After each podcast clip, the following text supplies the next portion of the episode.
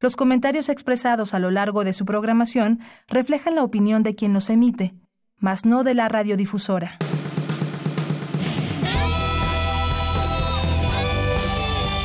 Prisma RU.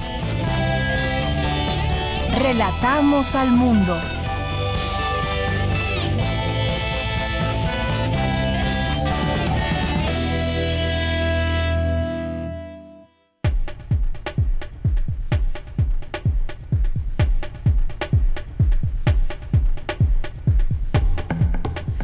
Muy buenas tardes, esto es Prisma RU. Gracias por sintonizarnos, seguir en la programación de Radio UNAM.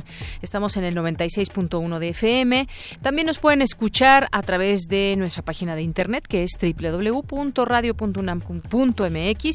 Y bueno, pues como todos los días le tenemos información que presentarles, que eh, analizar con todos ustedes. Uno es una de las informaciones que hoy vamos a platicar que me parece relevante dada la importancia y el anuncio que se ha hecho de ser un gran proyecto es sobre el tren Maya. El tren Maya que pues eh, tiene que ver con impacto ambiental, tiene que ver con muchas otras cosas, estudios que se tienen que hacer en la zona. Son varios los estados que eh, por los que pasará este tren.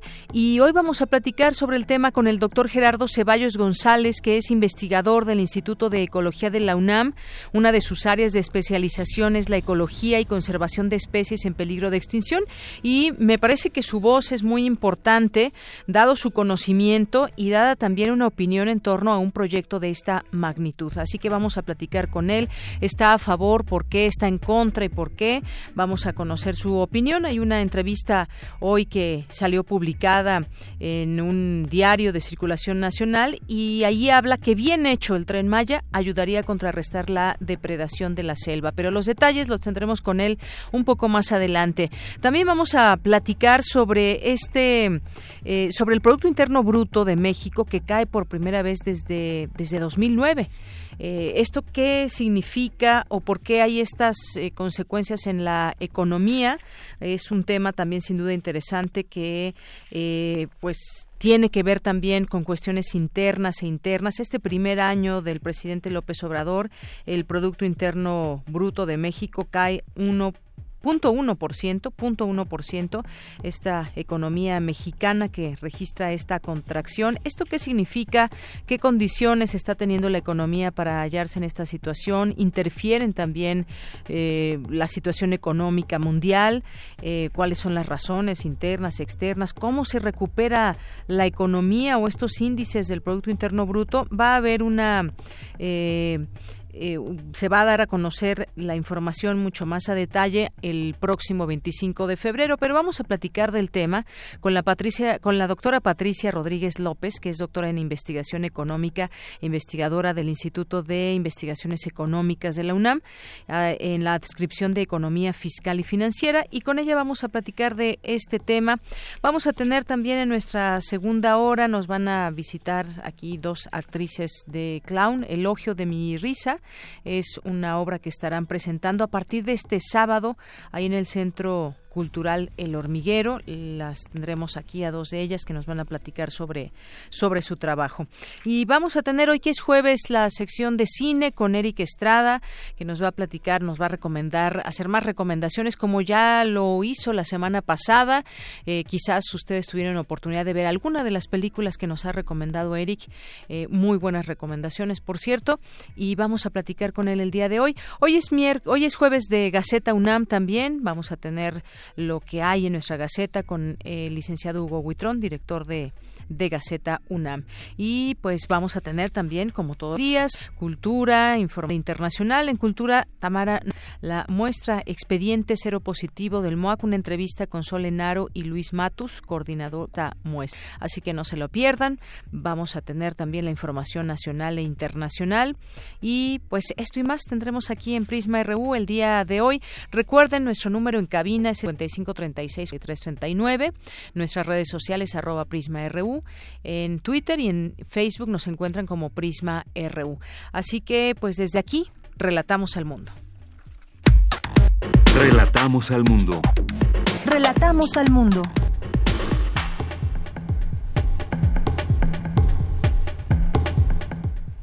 Una de la tarde con siete minutos y en resumen en los temas universitarios hoy jueves 30 de enero le tendremos la siguiente información. El reto para la UNAM en cuanto a la igualdad de género es lograr la confianza en alumnos y académicos para que denuncien los casos de violencia de género, señala Luis Raúl González Pérez.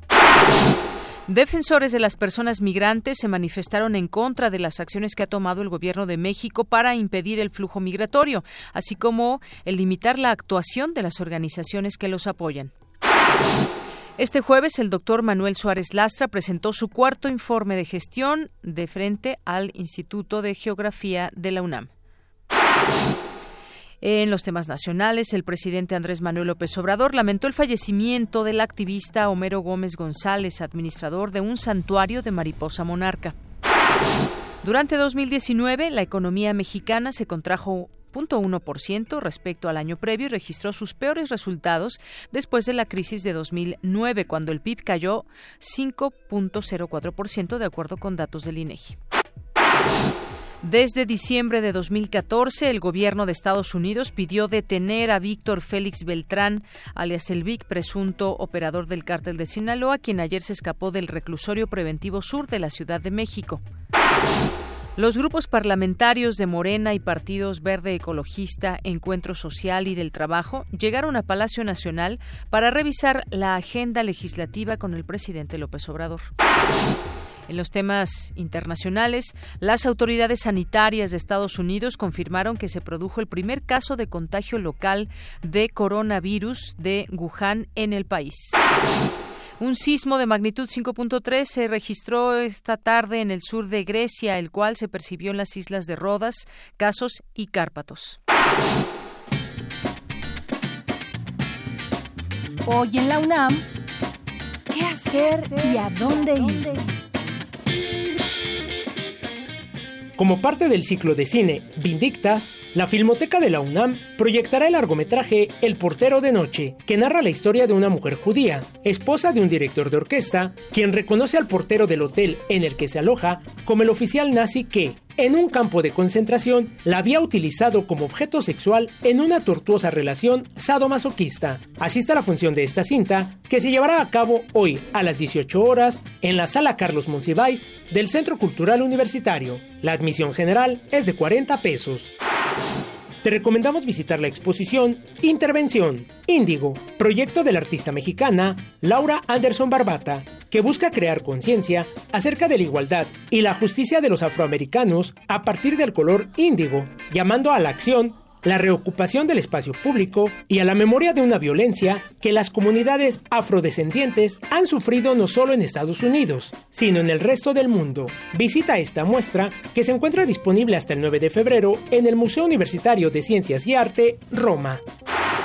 Recuerda que hoy tienes una cita con Inventario 20.1, programa de televisión de TV UNAM que cuenta los acontecimientos que cobran vida dentro de nuestra universidad. Se trata de un espacio que te permite saber qué sucede, dónde y cómo para mirar y vivir la UNAM desde distintas perspectivas. Acompaña a la periodista Rosa Brizuela y sintoniza hoy en punto de las 20:30 horas la señal de TV UNAM por el canal 20.1 de televisión abierta.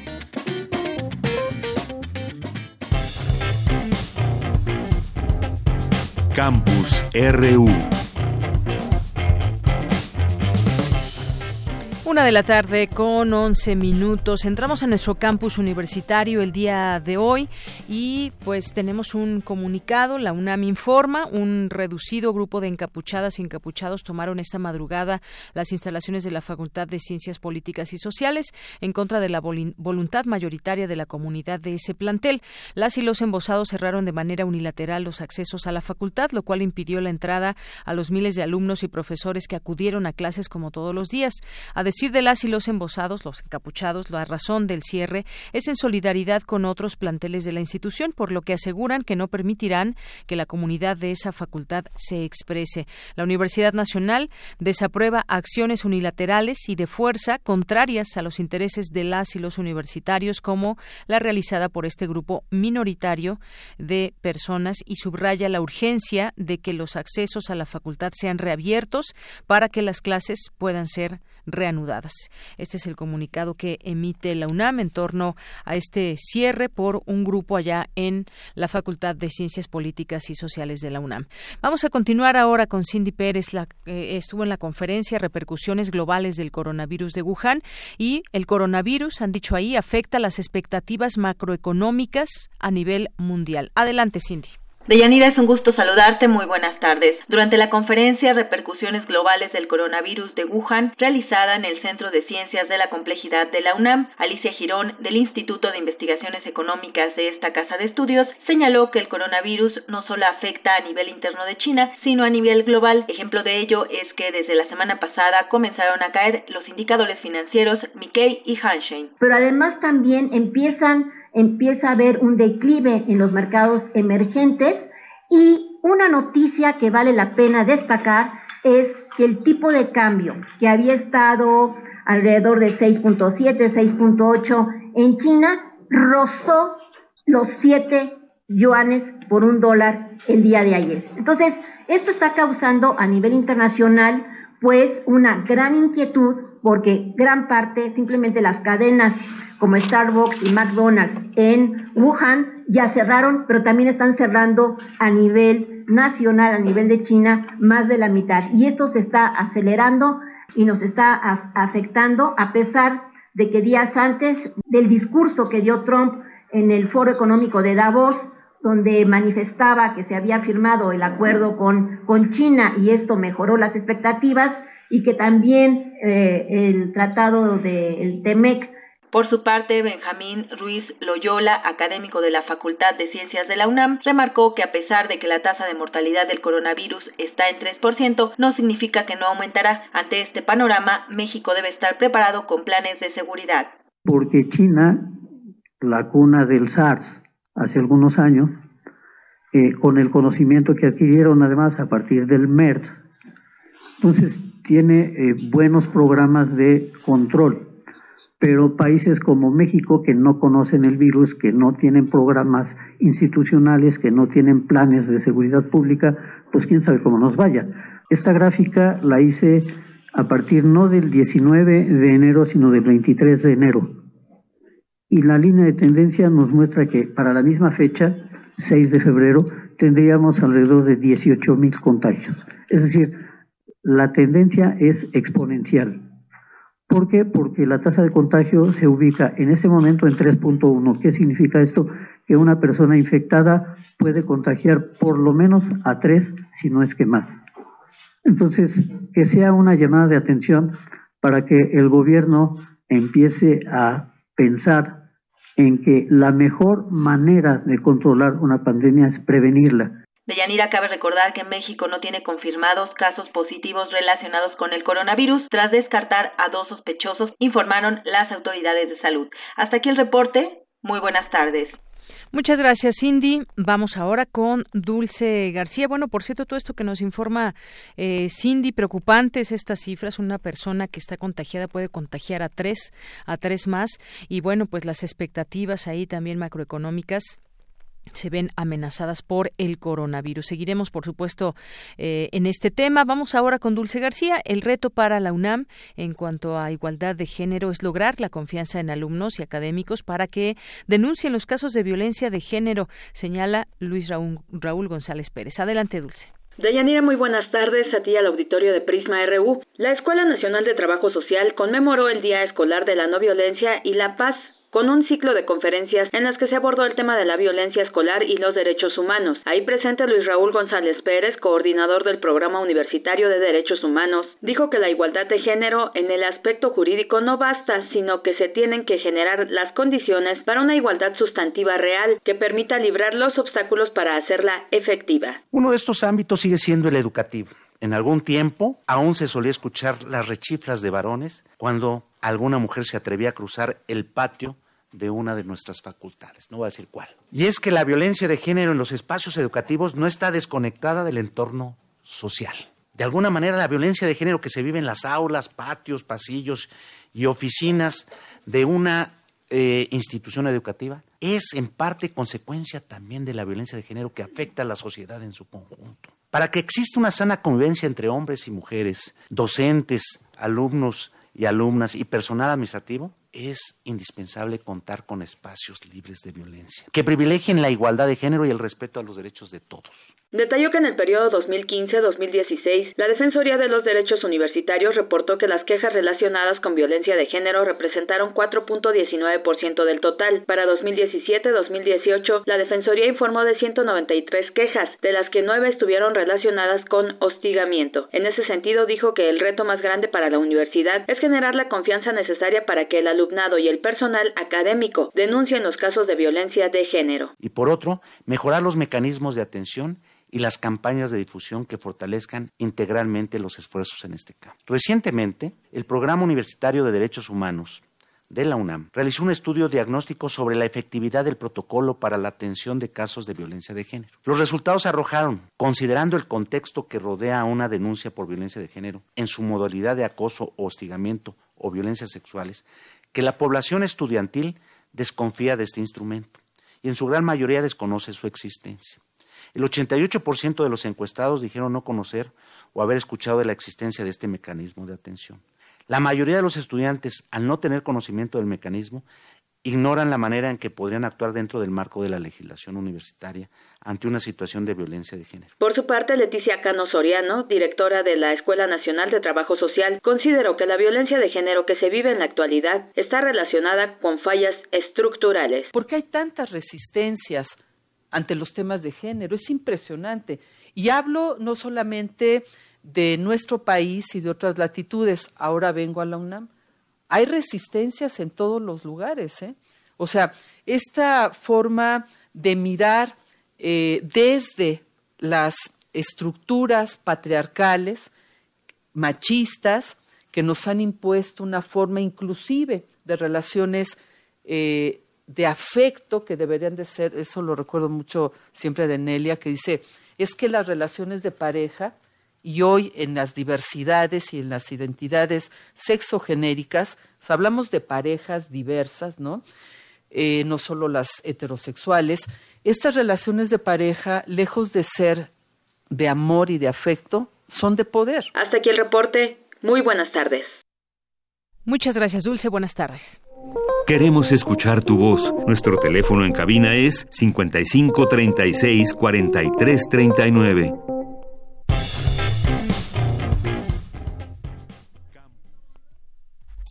Prisma RU. Relatamos al mundo.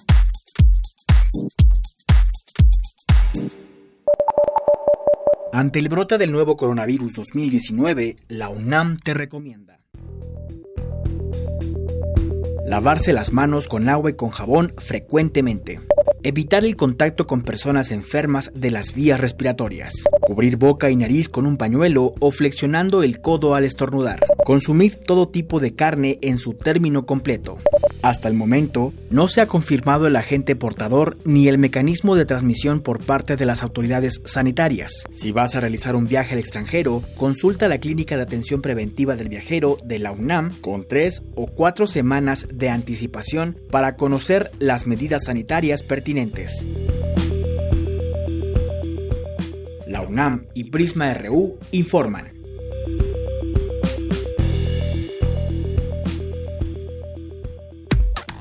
Relatamos al mundo. Relatamos al mundo. Continuamos, es la una de la tarde con 21 minutos y le damos la bienvenida a este espacio de Prisma RU de Radio UNAM a la doctora Patricia Rodríguez López, es doctora en investigación económica e investigadora del Centro de Investigaciones Económicas de la UNAM y en la adscripción de Economía Fiscal y Financiera. Doctora, bienvenida, muy buenas tardes. Gracias, buenas tardes.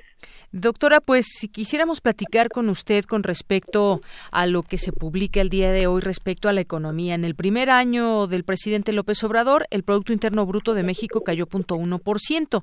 Esto es que la economía mexicana registró una contracción en este año que pasó, el 2019. Es información que da a conocer el INEGI, el Instituto Nacional de Estadística y Geografía, y son con cifras desestacionalizadas de este desempeño digamos, negativo de la economía en el primer año de gobierno del presidente López Obrador. Digamos que eh, quisiera preguntarle qué condiciones está teniendo la economía para hallarse en esta situación, si interfieren factores eh, externos o solamente los internos. ¿Cómo entendemos esta, esta caída o esta, pues, de alguna manera, eh, recesión? bueno, a nivel, sí, a nivel mundial, sí ha existido una caída del producto ah, en muchos de los países. En América Latina también ha caído el producto en muchos de los países latinoamericanos, Brasil, Argentina, el Chile. Entonces, sí estamos en un momento, digamos, de bajo crecimiento a nivel mundial y de América Latina. Eh, específicamente en México, bueno, también ha tenido factores internos eh, importantes. Yo creo que básicamente ha sido eh, una falta de certidumbre económica, que el cambio de gobierno se generó esta incertidumbre ante los nuevos eh, propuestas de política económica y que un poco ese es el resultado de este decrecimiento que tuvimos este año. Así es. Esto, esto significaría también que hay una labor que hacer desde dentro. Como usted decía, hay factores externos o hay esa, digamos, tendencia por distintas razones a nivel mundial que ha caído eh, el Producto Interno Bruto en distintos países. Pero internamente, digamos, ¿qué se podría hacer para tratar de remediar esto y tener, pues, una economía que, pues, eh, de lo contrario, en vez de disminuir, vaya creciendo? Bueno, yo también eh, quisiera comentar una cosa importante, que nosotros eh, hasta ahora siempre habíamos estado muy conectados con el ciclo económico de Estados Unidos y cuando ellos crecían, nosotros crecíamos de manera importante porque tenemos un, son nuestros principales socios comerciales y en esta ocasión ellos crecieron más del 2% y nosotros nos desvinculamos de ese crecimiento y tuvimos de crecimiento. Entonces se entiende también que ahí pues es un asunto interno que quizá este año ya con la curva de aprendizaje de las eh, eh, de los nuevos funcionarios se pueda solventar un poco. Pero sobre todo yo creo que se tiene que dar mucho mayor claridad acerca de la propuesta de política económica que se tiene para con esto intentar dar certidumbre y la inversión, que es lo que se ve que se ha caído enormemente, tenga resultados, pues ya no para este año, sino quizá para el siguiente. La certidumbre es eh, que se tenga confianza acerca de cuál es la política que se va a, sacar, digamos, en términos hasta fiscales, en términos de tasa de interés, en términos de eh, de apoyo a la industria, al campo, a los servicios. Así es. ¿Y cómo es que pues se llega a esta esta situación? Porque este este desempeño negativo de la economía en el primer año pues resulta de completarse cinco trimestres consecutivos sin crecimiento. Tres de ellos los registrados entre marzo a junio, así como el de septiembre a diciembre de 2019. ¿Qué condiciones está teniendo la economía para hallarse en esta situación? Y bueno, en información que también se publica el día de hoy eh, divulgada por el INEGI evidencia que el último trimestre del Producto Interno Bruto se contrajo 0.3% respecto del nivel alcanzado en el cuarto trimestre previo, cuando la actividad se quedó estancada sin registrar crecimiento alguno. Por lo que nos explica, doctora, son factores eh, distintos, eh, no hay algo que pueda explicar efectivamente por qué se da esta situación. Son muchos factores, digamos. Sí, así es. Son muchos factores. Eh, es que México es una economía grande, es una economía, es la segunda economía de América Latina, eh, pero es una economía más o menos la décima o la a nivel del mundo, y entonces se tiene que considerar muchísimos factores que creo que este gobierno no ha podido entender en términos de coordinación, de que las políticas que, que o los eh, dichos, digamos, del presidente realmente sepa las consecuencias económicas de certidumbre que tiene a lo interno del país y también para el mundo, porque hoy los eh, en los capitales, las inversiones eh, se manejan a partir de decisiones de los principales inversionistas a nivel del mundo. Entonces, es muy importante eh, establecer claramente cuáles van a ser las líneas generales para la inversión y para cada uno de los sectores y que exista una coordinación entre ellos. Cuando nosotros vemos que está cayendo eh, toda la parte de la industria, eso es muy importante para la inversión de pues toda la manufactura, de lo que exportamos, del sector de los automóviles, etcétera. Y cuando vemos también que las eh, actividades secundarias son las que más están cayendo, pero que hay un crecimiento mínimo en las terciarias que siempre crecen muchísimo los servicios, son los que generalmente salvan o jalan a toda la economía y esta vez es mínimo su crecimiento, pues entonces entendemos que no se están coordinando, que no se está observando que la política eh, económica tiene que integrar los servicios para realmente tener empleo en todos los sectores, ¿no? Así es. Y bueno, sabemos también, si nos vamos a un poco a los antecedentes, el antecedente más próximo de una contracción en el, en el PIB del el primer año de gobierno de una administración está, eh, pues, cuando fue presidente Vicente Fox en el año 2001, eh, la actividad económica se contrajo también eh, punto uno puntos del PIB, una caída que en ese momento, eh, pues, respondió a un impacto mundial, pero también, digamos que ya hemos salido de esas situaciones y hemos tenido esas situaciones eh, en México, doctora. Sí, eh, generalmente el primer año de gobierno sí baja un poco el crecimiento, se llama un poco la curva del aprendizaje del gobierno, pero esta vez ha sido eh, más complicado por varias cosas. Uno es con lo que comentaba yo acerca de que siempre hemos crecido junto a Estados Unidos y esta desvinculación que tenemos con su economía es verdaderamente preocupante porque entonces ya no tenemos ningún parámetro hacia dónde vamos a crecer, dado que nuestro comercio eh, eh, exterior pues se está viendo afectado. Y la otra es también cuando vemos eh, la tendencia de la inversión en términos de bienes y capital, entonces, eh, vemos ahí que no hubo inversión todo el año, que no hay eh, posibilidades de que esta inversión eh, genere un crecimiento importante en ninguno de los sectores para este año y que si no lo revertimos este año, que no pasó en otros sexenios, si no se logra revertir por lo menos un poco la falta de inversión en bienes de capital, entonces eh, estaremos pensando que va a estar mal el crecimiento en dos, tres años, ¿no?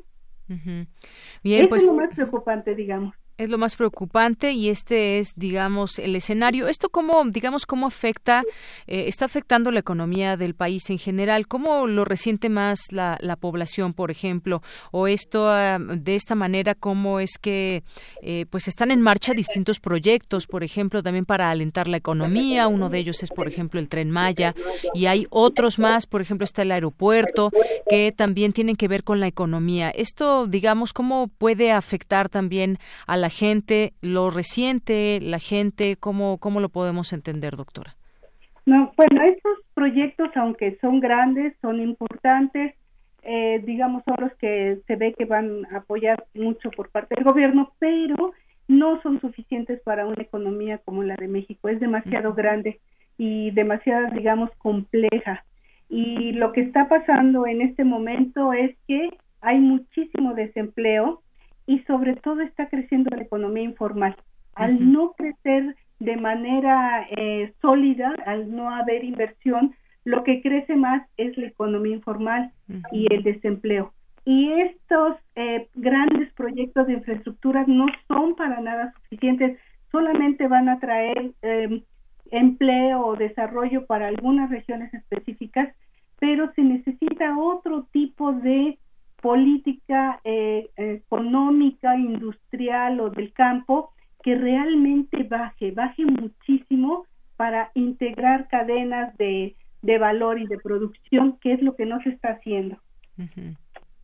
Muy bien, bueno, pues este es el escenario, digamos, que se tiene hasta el momento.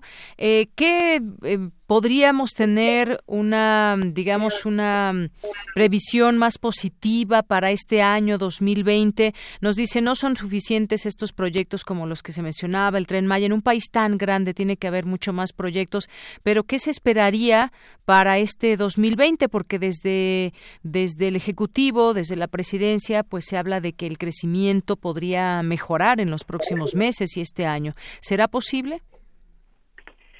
Ojalá, todos queremos que eso pase, pero mm, yo no creo. Realmente eh, mm, todos los pronósticos están alrededor del 1% de crecimiento y eh, esperemos que eso sea, pero yo creo que ni siquiera eso vamos a alcanzar.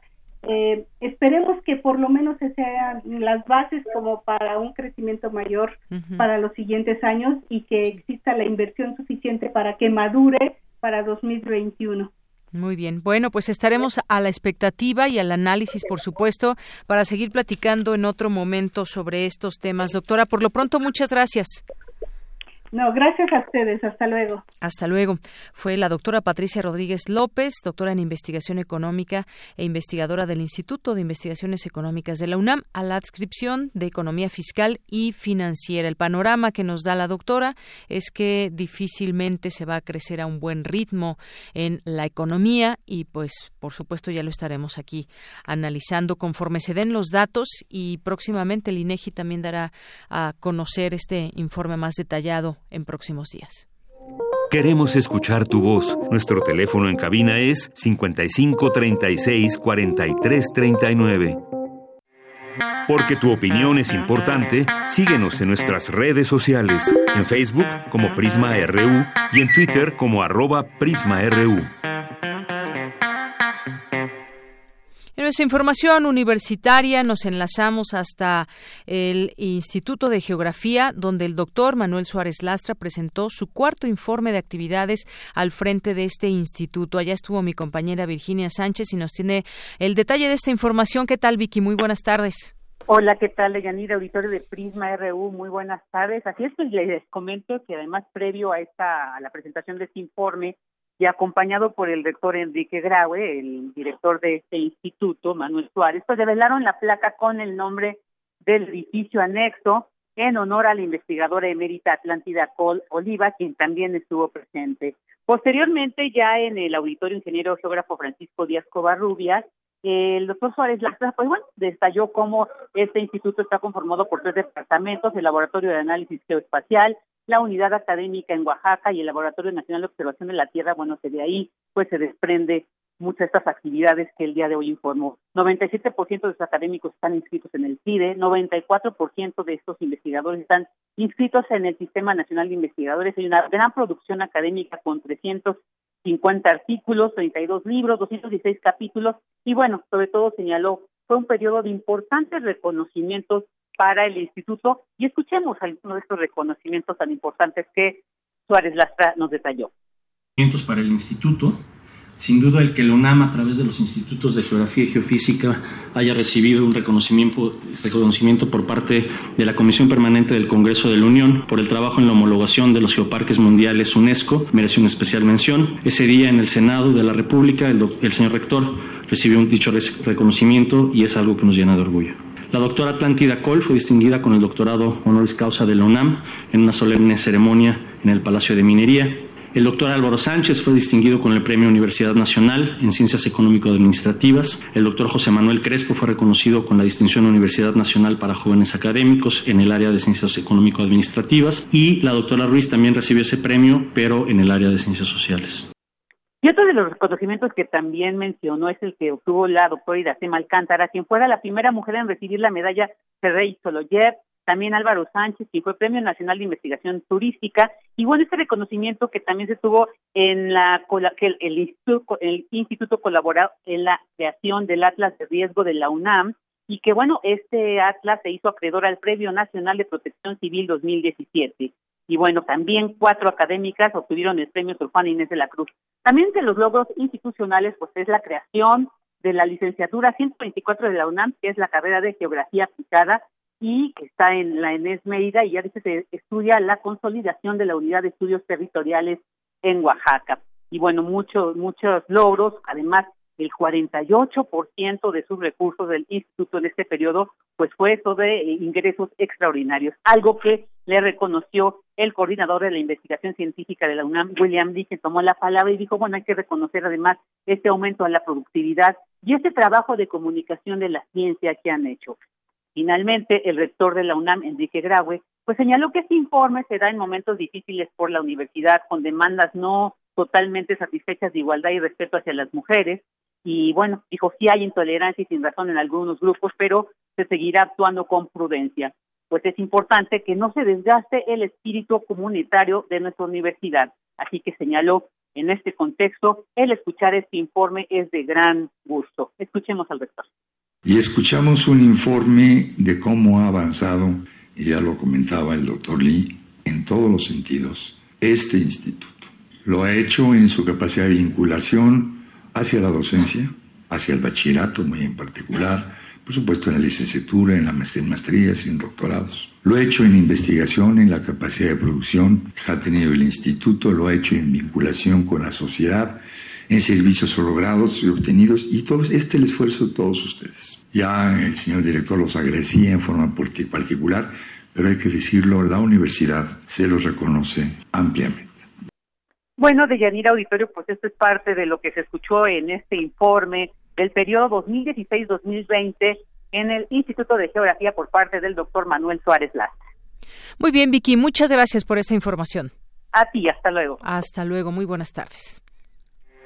Porque tu opinión es importante, síguenos en nuestras redes sociales, en Facebook como Prisma RU y en Twitter como arroba PrismaRU. Una de la tarde con 39 minutos. Hablemos del tren Maya. Usted que nos escucha está a favor del tren Maya, está en contra. Todo esto tendríamos que hacerlo bajo una perspectiva también del conocimiento, de saber qué implica el tren Maya y justamente queremos platicar con alguien que sabe de estos, eh, todos estos temas, un científico eh, pues de los más importantes del país, que pues con él hemos hablado aquí del tema, por ejemplo, de la desaparición de especies y pues un proyecto como este que pasa por una zona selvática nos interesa conocer, por supuesto, su opinión. Ya está en la línea telefónica el doctor Gerardo Ceballos González, que es investigador del Instituto de Ecología de la UNAM. Una de sus áreas de especialización es la ecología y conservación de especies en peligro de extinción. Doctor, bienvenido. Muy buenas tardes. Doctor, ¿me escucha?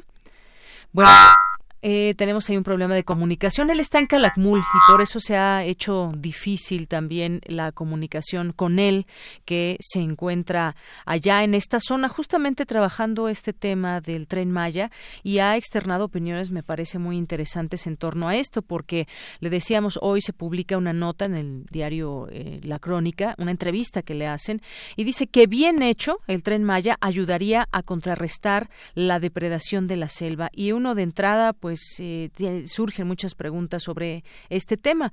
¿Cómo es que eh, ayudaría el paso de este tren a contrarrestar la depredación de la selva? Y es que en algunas zonas hay una tala desmedida y año con año se pierden millares de árboles. En este sentido, ¿qué se puede hacer y cómo el tren Maya ayudaría a revertir estas, estas cifras? Él, por ejemplo, también plantea que es peor, por ejemplo, la depredación que se hace cuando se llevan a cabo se construyen carreteras. Esto es algo también muy interesante que él pone a discusión sobre, sobre esto. Y bueno, también dice que es una oportunidad para contrarrestar los problemas que actualmente depredan la selva del sureste. Ya está la línea telefónica, doctor Gerardo Ceballos. Bienvenido a este espacio. Muy buenas tardes. Doctor. Bueno, es que hay problemas de comunicación. Eh, pues está en esta zona del sureste mexicano.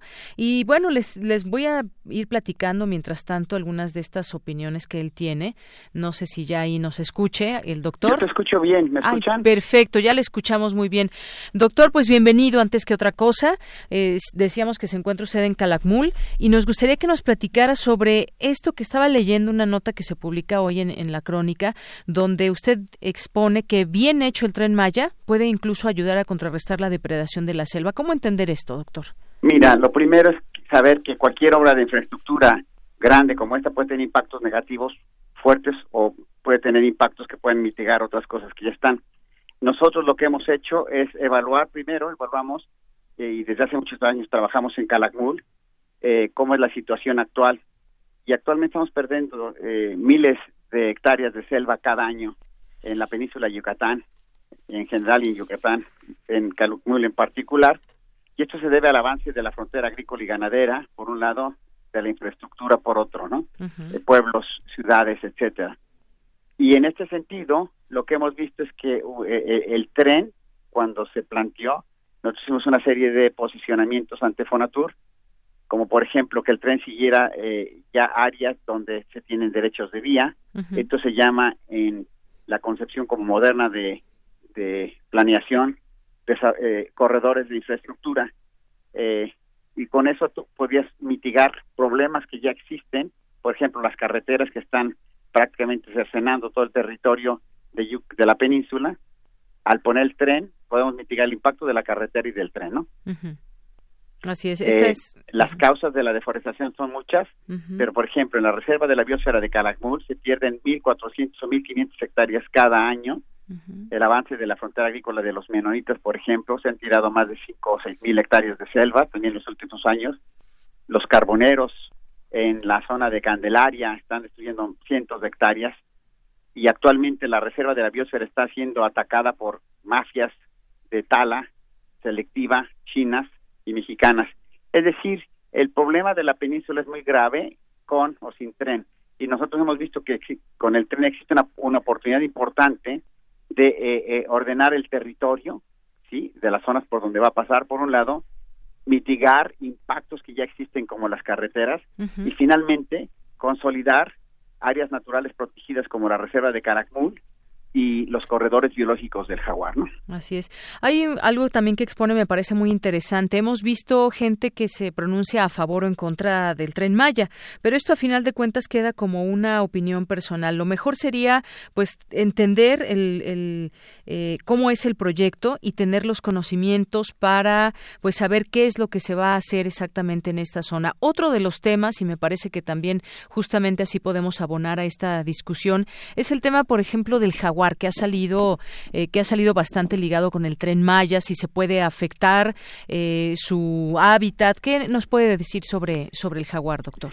Mira, eh, lo del jaguar, bueno, pues nosotros, yo soy el presidente de la Alianza Nacional para la Conservación del Jaguar. Hemos hecho dos censos del jaguar. En 2010 había 4.000 jaguares en México. 2018 había 4.800. Todas las acciones que hemos hecho en conjunto con el gobierno, la iniciativa privada, etcétera, nos han permitido que las poblaciones de jaguar se empiecen a, restablecer, empiecen a mejorar, sí.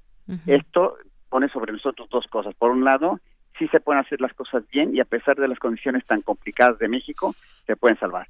Y segundo, bueno, es menester que las obras que se hagan ahora tengan en cuenta esta fragilidad de los jaguares. En el área del tren Maya, nosotros hemos hecho un análisis del territorio que sería impactado directamente por el tren o las áreas de eh, las estaciones que va a haber y calculamos que eran alrededor de unas 6, 7 mil hectáreas de selva. Si hiciéramos esto, lo multiplicamos por tres por el hecho de ser súper conservadores, estamos hablando de unas 15 mil hectáreas de selva, ¿no? Uh 15 mil hectáreas de selva es el territorio de unos 15 eh, o 20 jaguares. En la península hay 2 mil. Entonces, pensar que el tren pudiera acabar con la población de jaguares es absurdo. Pero por otro lado, evidentemente 20 jaguares son muy importantes, ¿sí? Entonces, las medidas de compensación que tiene que tendría que tener el tren, primero es asegurar que áreas más grandes, o sea, donde hubiera cientos de jaguares, pudieran ser conservadas. Y en este sentido estamos proponiendo que se eh, junten eh, la reserva de Calakmul con dos reservas estatales, acabaríamos con un área de un millón y medio, un millón seiscientas mil hectáreas protegidas. Segundo, que consolidemos la presencia de la Guardia Nacional, eh, el ya en, su variante eh, ambiental en la zona de Calakmul para que precisamente podamos tener una protección adecuada de estos territorios protegidos.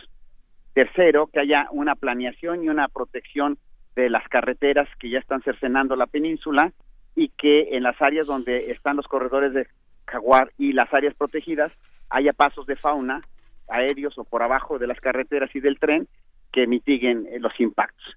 Finalmente, que las grandes áreas que todavía existen de selva, que están bajo gran amenaza, porque no hay programas de incentivos para conservarlas, entraran en un eh, programa precisamente de incentivos, se estableciera un fideicomiso para que a largo plazo pudiéramos pagar eh, estos eh, incentivos de conservación a las poblaciones locales para que en lugar de destruir la selva pudieran mantenerla, ¿sí? Entonces, la visión que tenemos es que la única manera que podemos en este momento de salvar al jaguar y esto es tratando de acoplar estas grandes obras de infraestructura si son compatibles con la conservación del ambiente. En este caso, los análisis dicen que sí, si se hace bien pueden tener impactos muy muy importantes.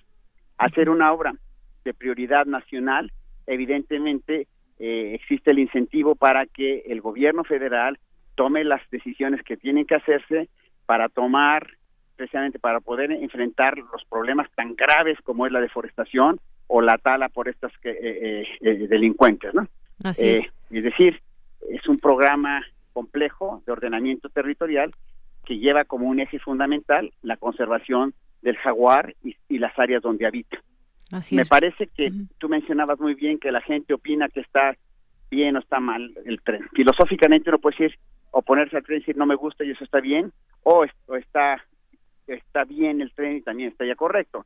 Lo que no pueden ser los científicos es sin bases decir que el tren va a acabar por la selva o el tren no va a tener impactos.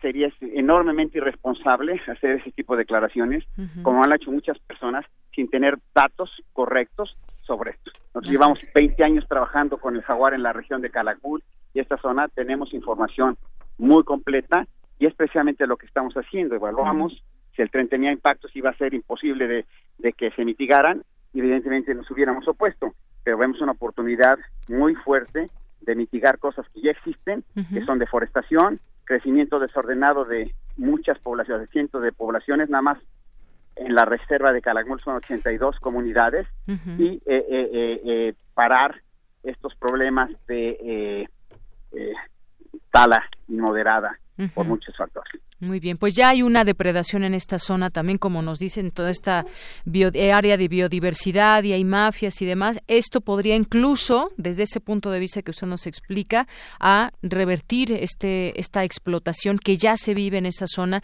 y que sí, yo creo que nos falta mucho conocimiento de saber qué es lo que sucede y pues muchas eh, personas, hay un grupo que está trabajando también en todos los temas de impacto ambiental.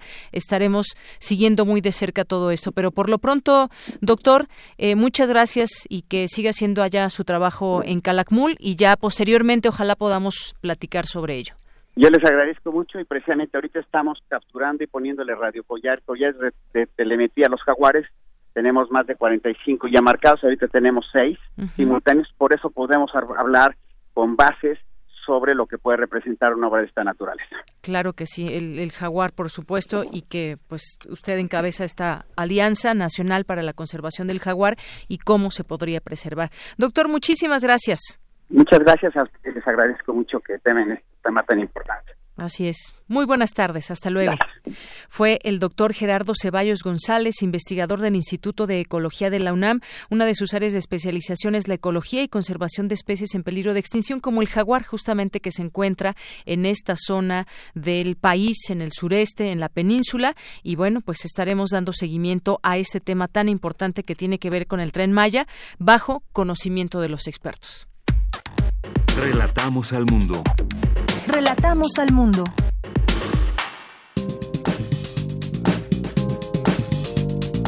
Cultura RU. Nos vamos a la sección de cultura. ¿Qué tal, Tamara? Muy buenas tardes. Dayanira, muy buenas tardes a ti y a todos aquellos que nos acompañan. Ya es la una con 51 minutos. Muchísimas gracias por seguir en esta frecuencia universitaria. Recuerden que pueden seguirnos en redes sociales, platíquenos cómo les va con los vientos de la Ciudad de México, de dónde nos escuchan. Nos encuentran como arroba prisma RU y también nos pueden llamar al 55 36 43 39. Y bueno, tenemos información para ustedes. Les cuento que el próximo sábado en el Museo Universitario Arte Contemporáneo, eh, el bien conocido como MUAC, se presentará la exposición Expediente Cero Positivo, Derivas Visuales del VIH en México. Y para contarnos los detalles, ya nos acompaña en la línea Sol Enaro. Ella es eh, licenciada en Historia del Arte y se ha desempeñado, bueno, ha desempeñado una labor curatorial en diversas exposiciones y junto con Luis Matus es curadora de esta muestra. Sol Enaro, bienvenida a este espacio. Mara, buenas tardes a todos. Muy buenas tardes, Sol. Oye, pasado mañana se inaugura expediente cero positivo, derivas visuales del VIH en México. ¿Qué decir? ¿Qué decir del tema que se aborda? El VIH, el VIH como un punto de inflexión que trastoca diversos ámbitos, tanto políticos, culturales, sociales, económicos. ¿Qué nos puedes compartir? ¿Qué nos puedes decir de esta muestra, Sol? Claro, pues bueno, desde luego invitarlos, ¿no? Creo que es una gran oportunidad para volver a poner en la esfera pública pues un tema, una situación que desde luego no está superada, que no que, que, continúa. Eh, sabemos, ¿no? O sea que hubo un momento digamos de mucha eh, paranoia y catástrofe alrededor de la pandemia en los años 80 sobre todo, pero pues el VIH ya no se vive afortunadamente como se vivía entonces. Hoy no necesariamente lo, lo leemos, digamos, como sinónimo de muerte, como si fue en un principio, e incluso, pues, si te das cuenta, nosotros hablamos ya de VIH, no de SIDA, ¿no? Nosotros estamos convencidos de que hoy podemos hablar del VIH como una condición de salud crónica, como muchas otras que existen, y que era importante desde un museo universitario como lo es el MUAC, eh, que tiene un compromiso pues muy grande con sus audiencias pues que son muy heterogéneas, pero principalmente son públicos jóvenes, ¿no? Y nos parecía que el museo, el museo también podía o debía eh, convocar este tema desde el ámbito de las visualidades para volver a discutir al respecto.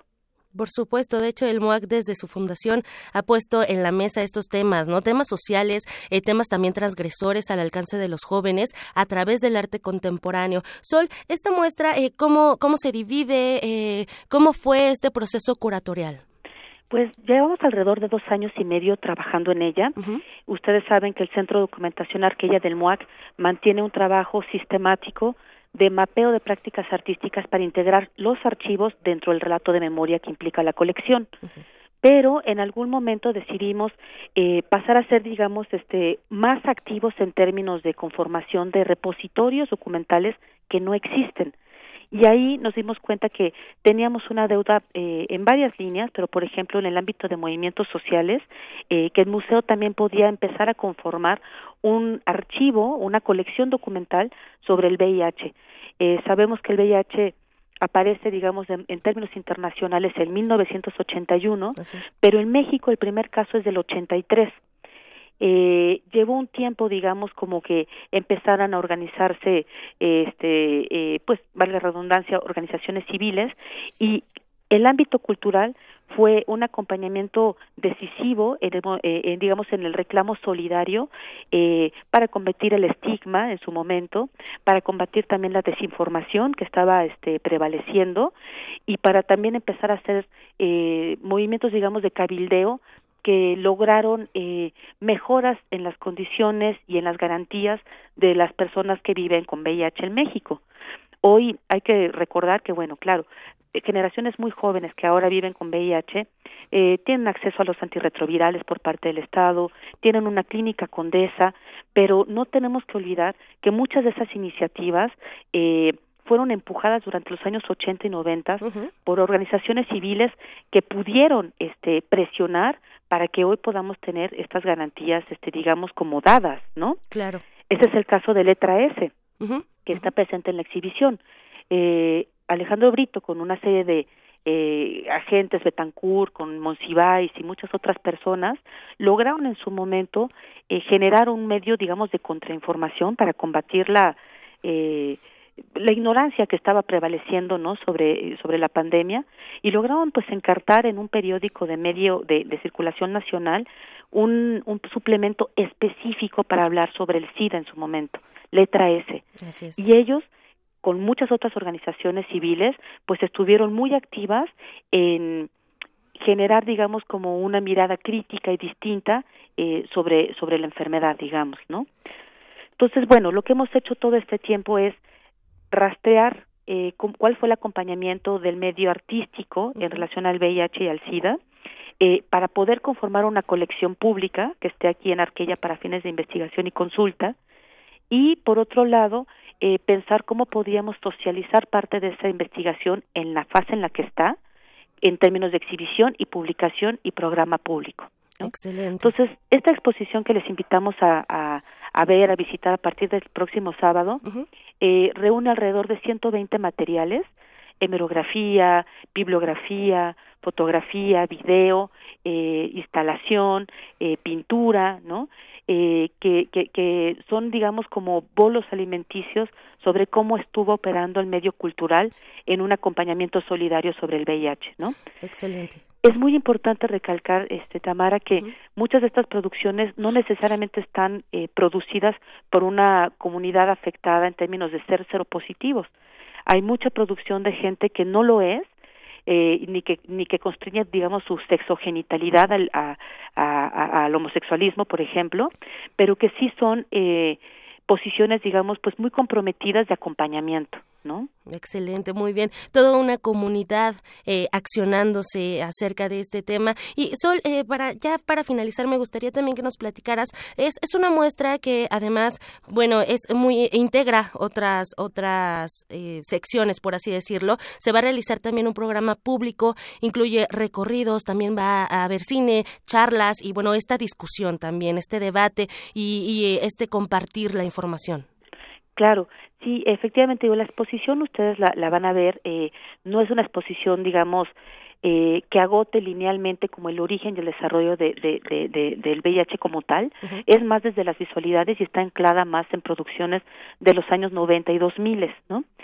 Sin embargo, el programa público, que por el tema eh, que estamos abordando nos parecía fundamental, todo el programa público sí estaba, va a estar mucho más volcado en el presente, la exposición reúne producciones que han tenido lugar y el programa público es para discutir dónde estamos parados hoy en relación al VIH cuál es la posición también de la propia universidad al respecto, ¿no? De sus, desde sus este, ámbitos de investigación, desde medicina, desde ciencia, desde el ámbito legal, o sea, cuáles son este, las manifestaciones de activismo actuales en relación al VIH.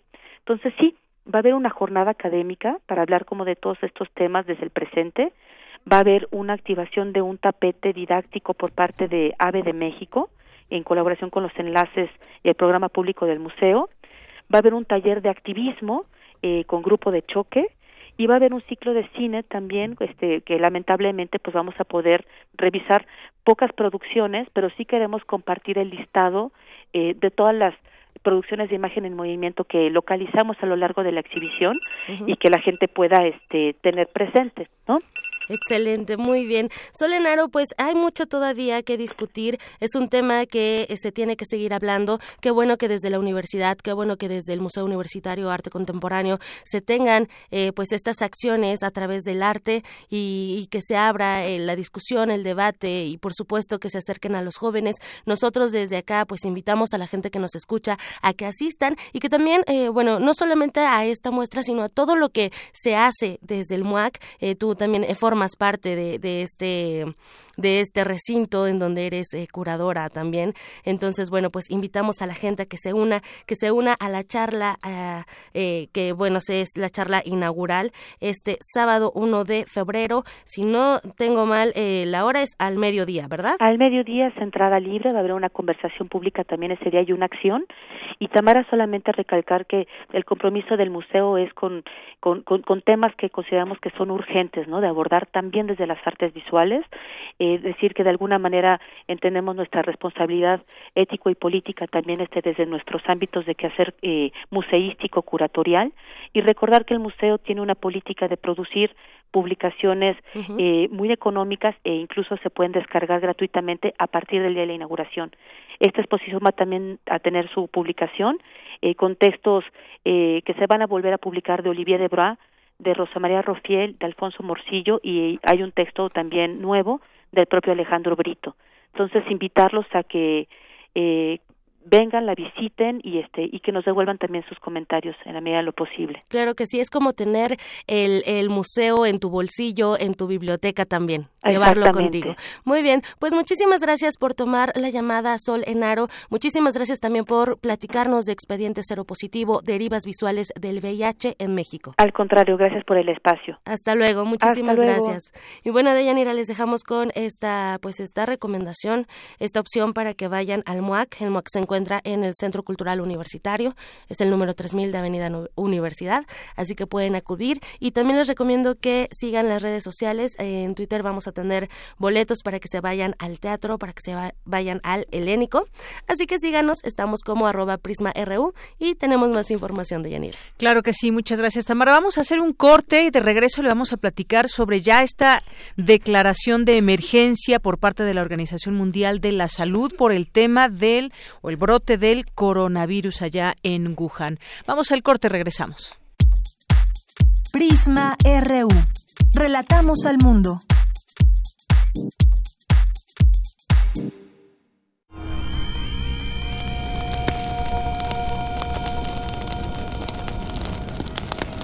...96.1 de FM. Transmitiendo desde Adolfo Prieto 133, Colonia del Valle, en la Ciudad de México. Escuchas XEUN. Radio UNAM. Experiencia sonora.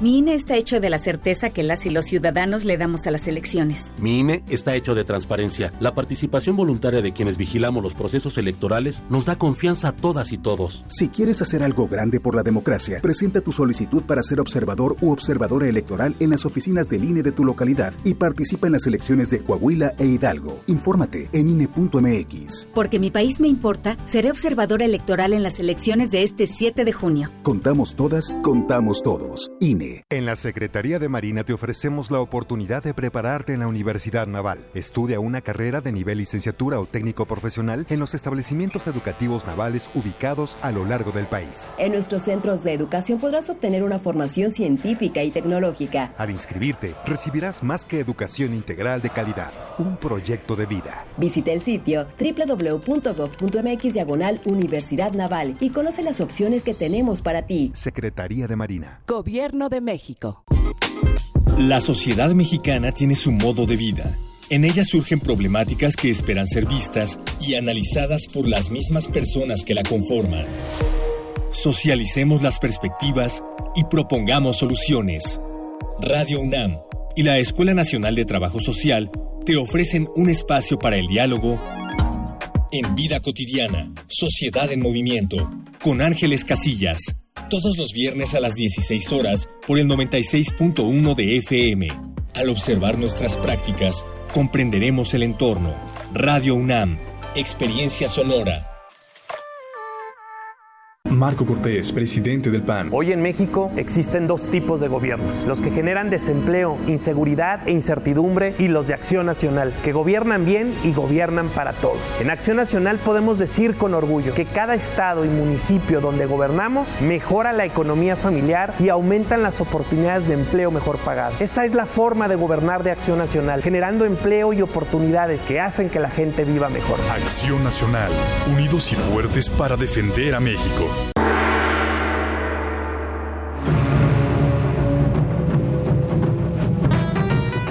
Felicidad puede estar escondida en los pequeños detalles, en una nube dorada, en un disfraz de murciélago o en un champiñón verde.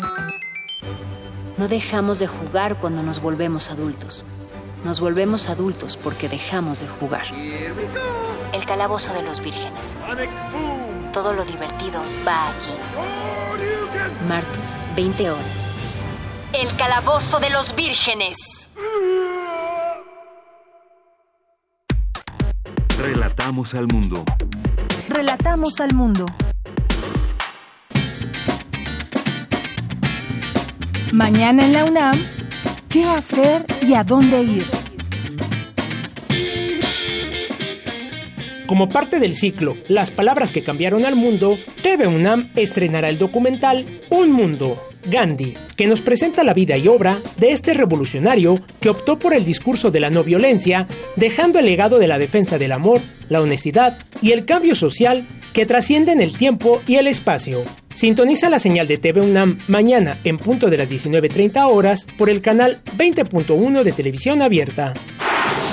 Recuerda que aún puedes visitar la exposición Océano, Inmensidad Desconocida, que nos muestra cómo los ecosistemas marinos son los más extensos del planeta, ocupando el 71% de la superficie. Esta muestra busca crear conciencia respecto a nuestra relación con el océano y la importancia de protegerlo a través de decisiones que tomamos en nuestra vida cotidiana. Disfruta de esta muestra que se encuentra disponible en la planta baja del edificio C del Universum, Museo de las Ciencias.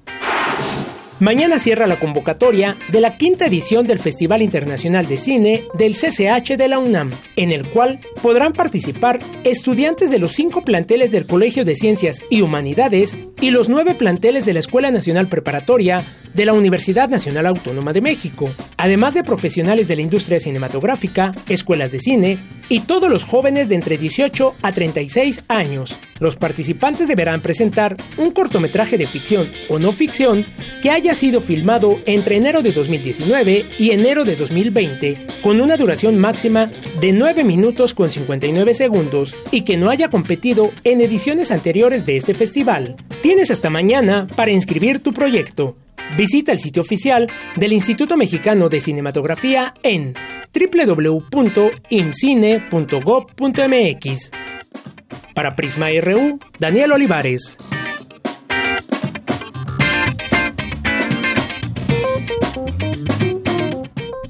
Estamos de regreso aquí en Prisma RU en nuestra segunda hora, aquí mismo en esta frecuencia 96.1 de FM y en www.radio.unam.mx. Gracias a las personas que están aquí con nosotros sintonizándonos y también que están aquí con nosotros en redes sociales, arroba Prisma RU en Twitter y en Facebook nos encuentran como Prisma RU.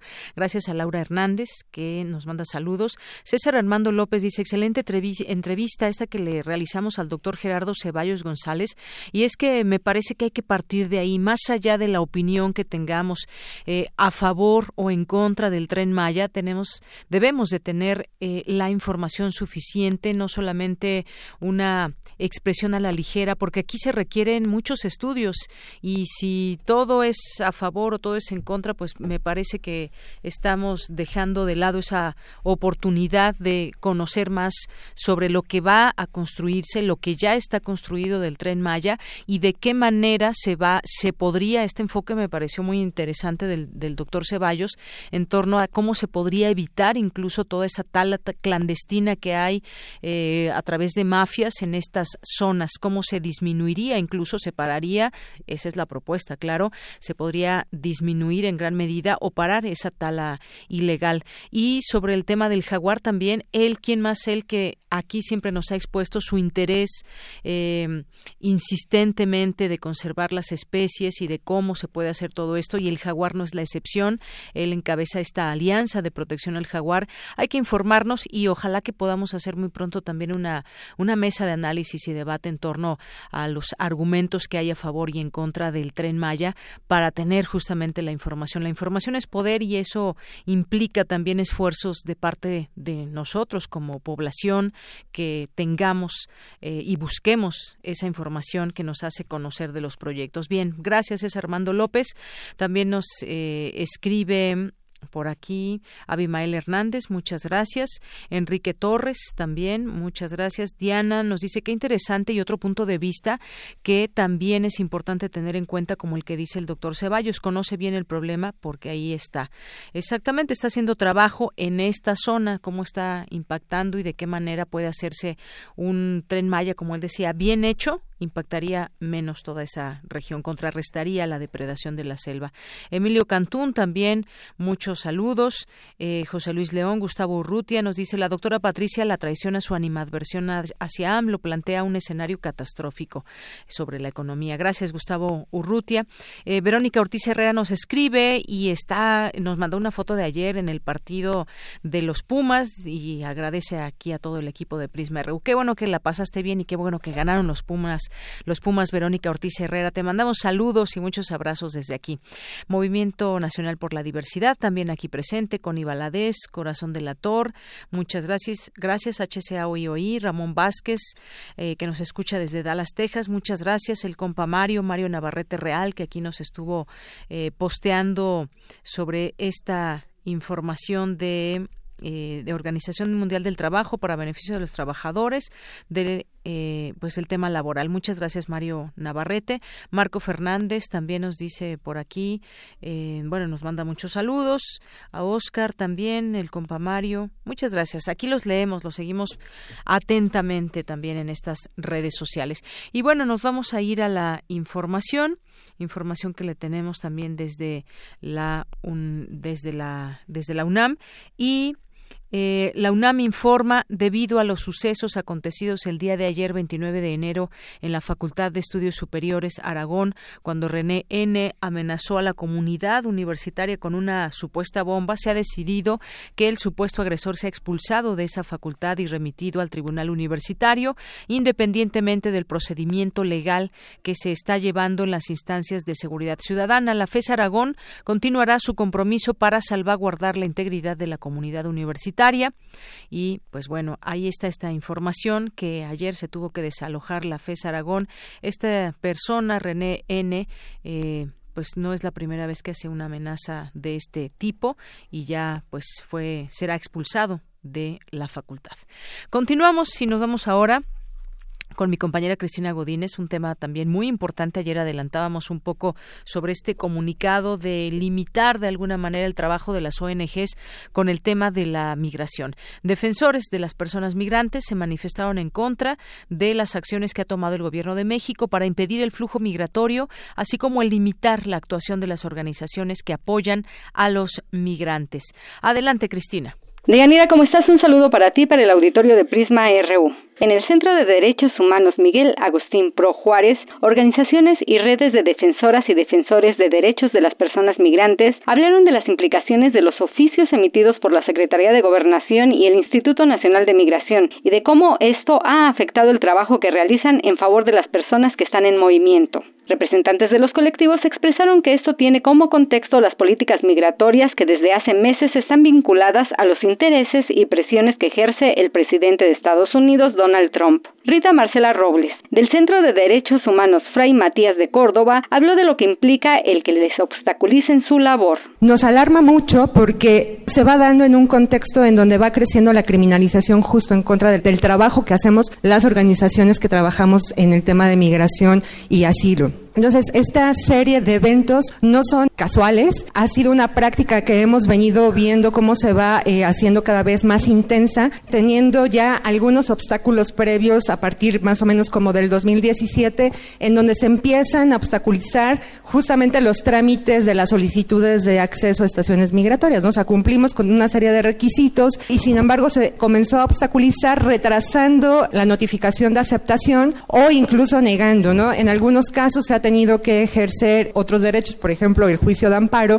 Esto claramente es una violación al derecho a defender derechos humanos. Por su parte, Alejandra Macías Delgadillo de Asylum Access mencionó algunas de las organizaciones a las que se les ha negado el acceso a las estaciones migratorias. Al Servicio Jesuita para Refugiados, al Fray Matías de Córdoba, American Friends, Casa en Tijuana, la Comisión de Defensa y Promoción de Derechos Humanos, uno de siete Migrando, que está en Sonora, también Asylum Access. Somos las organizaciones a quienes se nos ha negado el acceso. En los recientes negativas que tuvimos de acceso a estación migratoria, una de las razones que nos decía el Instituto Nacional de Migración que era debido por la contingencia. Ese era la excusa que se nos daba, que por la contingencia. Por último, de Yanira, las organizaciones defensoras de migrantes exigen al gobierno brindar las facilidades de visita a la Comisión Interamericana a las estaciones que están en las fronteras sur y norte del país, abstenerse de cualquier acción que criminalice y obstaculice el derecho a defender derechos humanos y reactivar el ingreso a las estaciones migratorias de las organizaciones que realizan acciones de monitoreo y acompañamiento, así como renovar los permisos a las organizaciones de la sociedad civil que han presentado solicitudes y que cumplen con todos los requisitos. Este sería mi reporte. Muy buenas tardes. Muchas gracias, Cristina. Muy buenas tardes. Continuamos ahora con mi compañera Virginia Sánchez. Asume Jorge Vázquez la nueva coordinación de vinculación y transferencia tecnológica. Cuéntanos, Vicky, adelante. Hola, ¿qué tal, Deyanira? Muy buenas tardes a ti y al auditorio de Prisma RU. El rector Enrique Graue designó a Jorge Vázquez Ramos como titular de la nueva Coordinación de Vinculación y Transferencia Tecnológica de la UNAM, que sustituye la Coordinación de Innovación y Desarrollo, y a quien le pidió reforzar las áreas de gran potencial. Más de 40 solicitudes de patente en promedio anual, más de 100 marcas, más de 220 empresas creadas la universidad tiene que renovarse permanentemente, reforzar indudablemente el consejo y vincularte mucho hacia las escuelas y los institutos. Generar más recursos extraordinarios es indudablemente durante esta época un tema de gran trascendencia para la nación y para nosotros.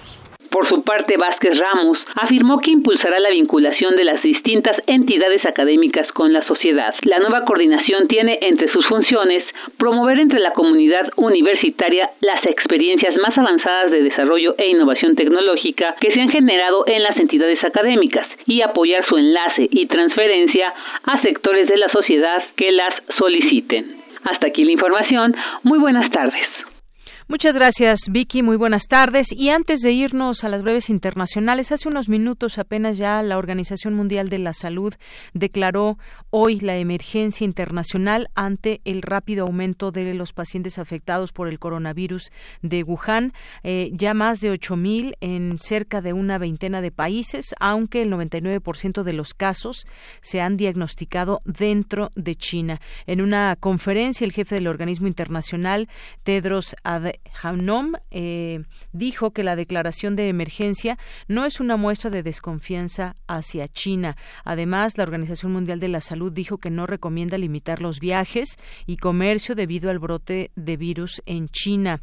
Eh, un comité de emergencia de 15 expertos convocado por el director general de la organización eh, declaró esta alerta tras haberla descartado hace una semana y que recordar no sabía no sabía por los elementos que tenían declarado esta emergencia y bueno, ante la aparición de varios contagios entre humanos en países como Alemania, Japón, Estados Unidos o Vietnam en pacientes que no habían viajado recientemente a China. Esa es una de las causas por la que declararon esta emergencia y bueno, pues estamos atentos a cualquier información. Vámonos ahora sí ahora a las breves internacionales con Ruth Salazar. Internacional RU. Rusia decidió este jueves cerrar su frontera oriental que comparte en miles de kilómetros con China para prevenir la propagación del nuevo coronavirus que se originó en Wuhan que ya ha causado al menos 170 muertos y más de 7.700 casos confirmados de infectados en territorio chino. La bolsa de valores de Tokio cerró este jueves con una caída con el índice de referencia de Nikkei en mínimos de tres meses por las crecientes preocupaciones sobre el nuevo brote de coronavirus en China y su impacto en la actividad económica mundial el crecimiento económico de Estados Unidos cayó en 2019 a un 2.3%, una cifra inferior al 3 prometido por el mandatario Donald Trump, debido a que las empresas frenaron sus inversiones durante la guerra comercial de este país con China. Un manifestante muerto, saqueos e incendios se produjeron la madrugada de este jueves en Santiago y otras ciudades de Chile, más de tres meses después del inicio de un estallido social que no cesa y que esta vez involucra al mundo del fútbol. El expresidente de Bolivia, Evo Morales, quien dimitió en noviembre pasado tras un mandato de casi 14 años, entregó un poder a su abogado para que lo registre como candidato a un escaño del Congreso en las elecciones del próximo 3 de mayo. Brasil se mantiene como el país con más asesinatos de transvestis y transexuales, con 124 crímenes registrados durante 2019, reveló el más reciente informe de la Asociación Nacional de Transvestis y Transexuales ANTRA. De acuerdo con la publicación, en la región noreste de Brasil se concentra el mayor número de personas trans asesinadas, con 45 víctimas.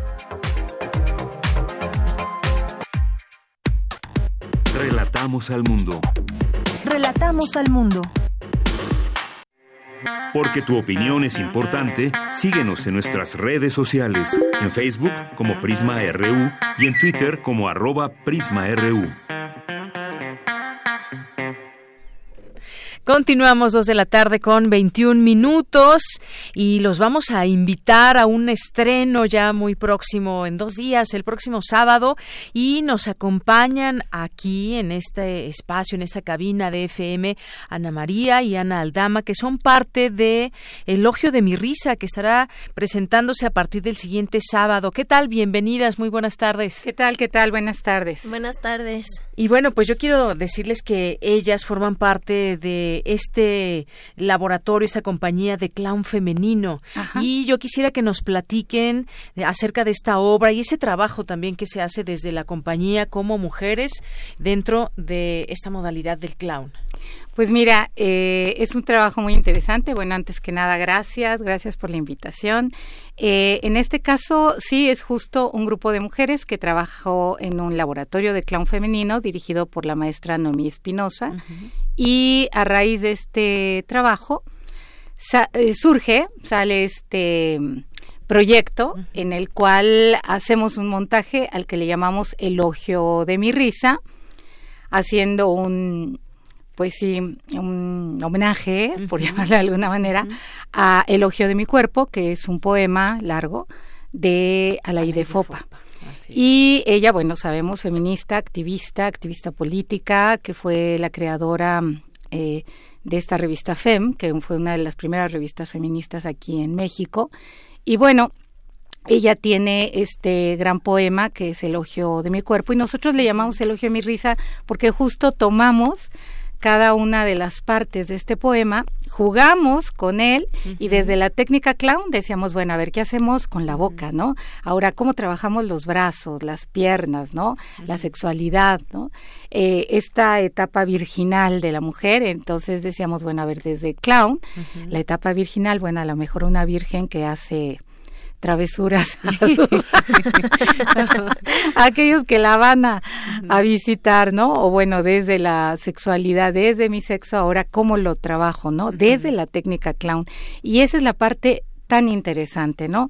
Que ahora lo revolcamos, lo trabajamos y desde la técnica resulta un trabajo hilarante en donde la gente sale complacida, riéndose y sobre todo con una experiencia y un estado anímico bastante agradable. Claro que sí, y además maravilloso que traigan este este poema de la I de Fopa, que por cierto, un dato también interesante, se pueden encontrar los programas que tuvo aquí en Radio UNAM ah, y que se llamó el programa el Foro de la Mujer y que efectivamente con esa lucha incesante que en su momento llevó a cabo esta catedrática feminista, crítica de arte, pues me parece genial que traigan ahora a Elogio de mi risa eh, gracias a este poema de la a la I de Fopa. Así que, bueno, ¿qué más podemos? Eh, se va a estrenar ya el próximo sábado. ¿Cuántos más estarán? Eh, se va a reestrenar exactamente ahí en el hormiguero.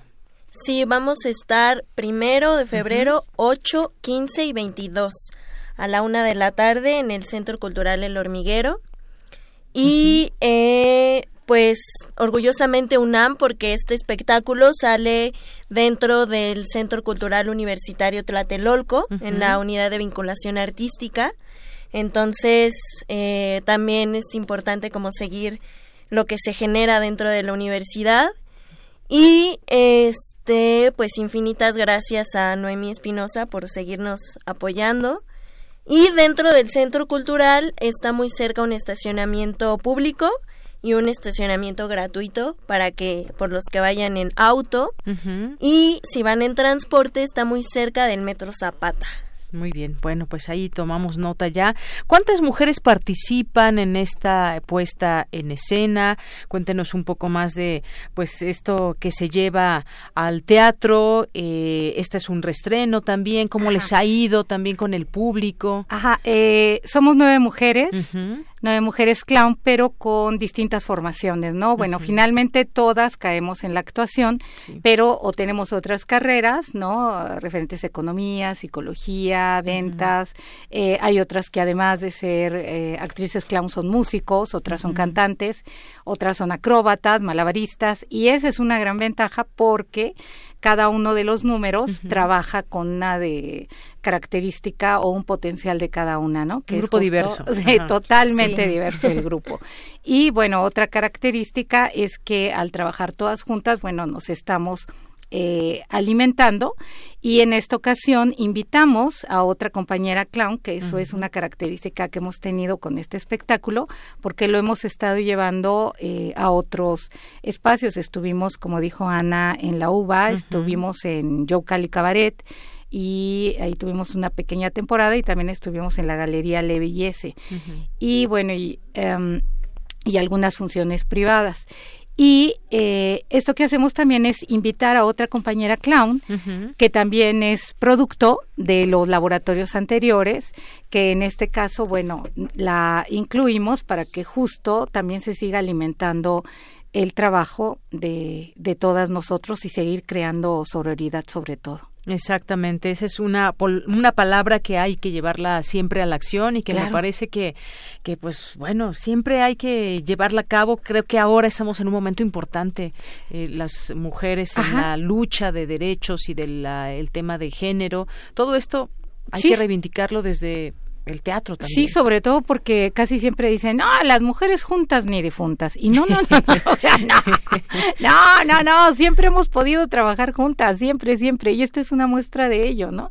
Que simplemente ahora dijimos, bueno, pues vamos a, este, a demostrar que claro que sí se puede, claro que trabajamos juntas sin ningún problema, al contrario, muy creativas, todo el mundo alimentando y todo el mundo aportando al trabajo, que eso realmente ha sido un enriquecimiento para todas. Así es, bueno, pues me parece este trabajo extraordinario que hacen. Entonces, un espectáculo que toma como base poemas de la IDEFOPA y que pues han sido recreados desde esta técnica clown. Cuéntenme un poquito más al auditorio que nos está escuchando, qué es, eh, cómo va a ser esa relación, cómo, qué es lo que vamos a poder ver en el escenario. Pues son diferentes números y eh, con las características especiales de cada una de nosotras junto con los poemas. Entonces hay números que tienen que ver pues con eh, la infancia, con la música, cómo exploramos la música en esta sensación eh, de coqueteo, de ayuda. Eh, también cómo es que nos relacionamos con las tareas que se han eh, adjudicado a las mujeres, ¿no? Cómo hacemos un tejido mientras hacemos comida, mientras eh, jugamos, mientras que eh, hay un derroche de goce y de placer y, que todo se puede, ¿no? Eh, mientras uno esté contento y feliz y también que es muy importante para el clown y para nosotras tener el diálogo con el público, ¿no? Eh, el público es un cómplice, ¿no? Entonces cada función es distinta completamente, ¿no? Porque depende mucho del público. Y mayormente el público que ha asistido a verla son mujeres, son hombres, está mezcladito, como pues pues ha sido de todo, ¿eh? Realmente y bueno, también los espacios a veces te te marcan al público, ¿no? Por ejemplo, en Yocali Cabaret, digo, obviamente que era puro público adulto, pero cuando estuvimos en la UBA o en la misma eh, galería Leviese, eh, ahí eran este público diverso y público de todas las edades. Realmente el espectáculo es eh, familiar, ¿no? Eh, claro, quizá para niños muy pequeños no, Para niños a partir de 10 años, pero toda la familia puede divertirse y lo y lo hemos visto y en este caso la, mm, el Centro Cultural El Hormiguero eh, así lo entiende y por eso nos coloca en un horario de la una de la tarde, sábados a la una de la tarde, ¿no? Que además la zona es muy agradable, la gente puede ir, ver la obra, ¿no? Y luego ya por ahí se puede ir a, comer, exactamente, a darse una paseadita, ¿no? Y ya está hecho el fin de semana. Claro, pues bueno, un trabajo de mujeres para todos los que quieran ir a disfrutar esta obra, estas expresiones, este grupo tan diverso como ya nos explicaba ambas, donde han logrado congeniar para hacer esta, esta obra y para mostrarnos ese talento que finalmente también, eh, pues el clown, que también tiene sus eh, características y que nos lleva también de la mano a explorar esta parte eh, femenina con sus diálogos, con nueve mujeres, me dijeron que están en el escenario en distintos actos. Bueno, pues no nos resta más que invitar a estos son las, los cuatro siguientes sábados de febrero a la una de la tarde. Todos los sábados. Y les queremos hacer la invitación y la indicación que este restreno, si llegan a taquilla y nos dicen que nos escucharon en Radio UNAM, tienen un 50% de descuento. Ah, pues ya está. ¿Qué más podemos pedir? Hay que ir este sábado y los siguientes, hagan sus planes, anótenlo en la agenda. Vamos a ver Elogio de mi risa. Pues muchas gracias a ambas por estar aquí con nosotros. ¿Algo más que quieran comentar, decirle a nuestro público?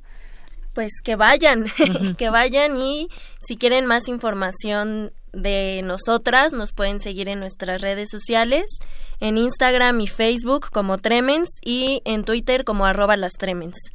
Y ahí ponemos todo.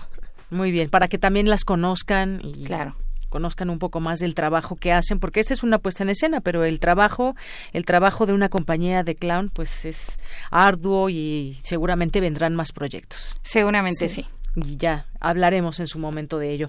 Por lo pronto, muchas gracias Ana María y Ana Aldama por venir aquí con nosotros a Radio UNAM, al programa de Prisma RU. Gracias. Gracias. Continuamos. Porque tu opinión es importante, síguenos en nuestras redes sociales, en Facebook como Prisma RU y en Twitter como arroba PrismaRU. Queremos escuchar tu voz. Nuestro teléfono en cabina es 55 36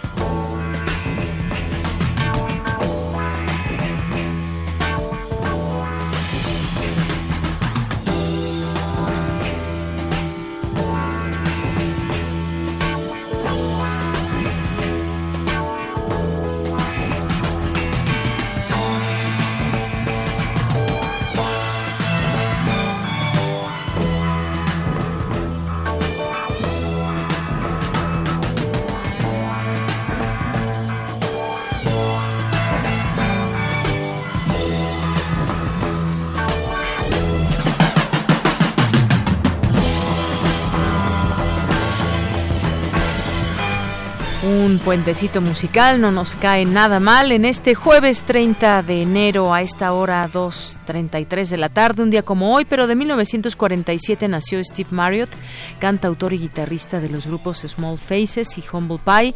Escuchamos esta canción Ogden's Not Gone Flake.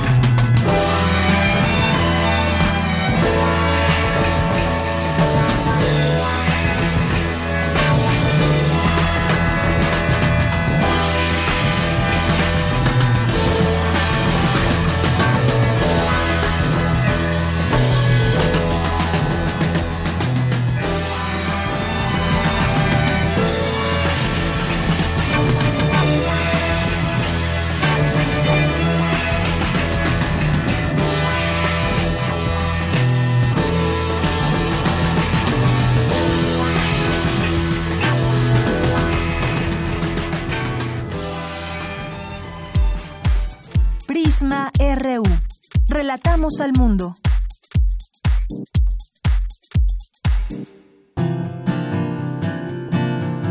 Gaceta UNAM. Estamos ya en la sección de Gaceta UNAM y le mandamos un saludo al querido Hugo Huitrón, director de Gaceta UNAM. Bien, pues hoy vamos a, entre sus páginas, explica hoy la Gaceta, se extinguen los glaciares, el del Popocatépetl ya desapareció, restan Pico de Orizaba e Iztaccíhuatl, amenaza del cambio climático y aquí trae una nota referente a esto, dice desde 2001 los científicos declararon la extinción del glaciar del Popocatépetl Una causa fue la erupción de 1994. Se los recomendamos porque se extinguen los glaciares. Luego tenemos otra nota en academia, impresora 3D para replicar huesos con materiales biodegradables, algo que ya les platicábamos aquí en Prisma RU y que, pues bueno, participó en el Global Grad Show 2019 en Dubai con la exhibición del Biomaker, aparato que ayuda a la regeneración ósea. Y esto va viento en popa todo este tema de 3D para, pues en este caso, replicar huesos, pero muchas otras cosas más que se está avanzando en la tecnología.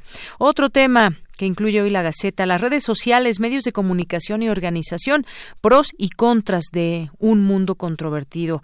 El especialista eh, que habla en este en esta nota sobre el tema dice que, pues bueno, habla de su posible regulación y de los códigos de ética que las rigen, entre otras cuestiones. Eh, los códigos de ética, por ejemplo, las empresas que manejan las redes sociales han recibido no pocos señalamientos y críticas en relación con las agresiones, las descalificaciones y los bots que pululan en estas, pero eh, por eso cada red social ha creado su propio código de ética que debería ser acatado. Y bueno, en, la en una investigación con jóvenes que encabezó en la Facultad de Ciencias Políticas la doctora eh, eh, pues habló de este tema y eh, encontraron que dar like a una publicación, reenviar un mensaje o introducir pequeños cambios en otro recibido y reenviarlo a los amigos es más fácil que participar en el mundo real. Bueno, también los pros y los contras que hay en las redes sociales. Bueno, pues interesante este, este tema y bueno, aquí salió la doctora Delia Crovidrueta, ya de la Facultad de Ciencias Políticas y Sociales de la UNAM. Le mandamos muchos saludos. El mundo cada vez más cerca de su fin. A 100 segundos, el reloj simbólico, un tema también muy interesante que publica la Gaceta. El cronómetro avanzó 20 segundos, el momento más cercano desde que se creó el, indicador en 1947. Jans Fromow, investigador de la UNAM y miembro del equipo que ganó el Nobel de la Paz en 2017. ¿Qué significa esto de el reloj simbólico cada vez más cerca de su fin, catastrofismo o realidad. Bueno, pues de acuerdo con el académico eh, Jans Fromo, eh, a decir que hay un catastrofismo sugiere, decir que hay un catastrofismo sugiere una inconsciencia absoluta del panorama actual y una serie de políticas centradas en el interés económico que no ve la relevancia o no toma en consideración la supervivencia a largo plazo. Bueno, un artículo que también les recomendamos aquí de Gaceta. En comunidad son 214 mil en licenciatura, incluidos 37 mil del sistema abierto y 28 mil del posgrado.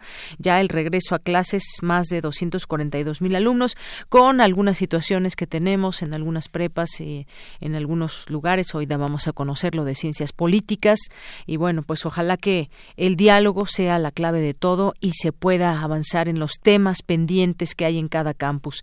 En todo caso, en otro tema, estudiantes de 45 entidades se integraron a la universidad. Eh, ingresó la primera generación de, de la ENAC, un nuevo ciclo en la formación de cineastas.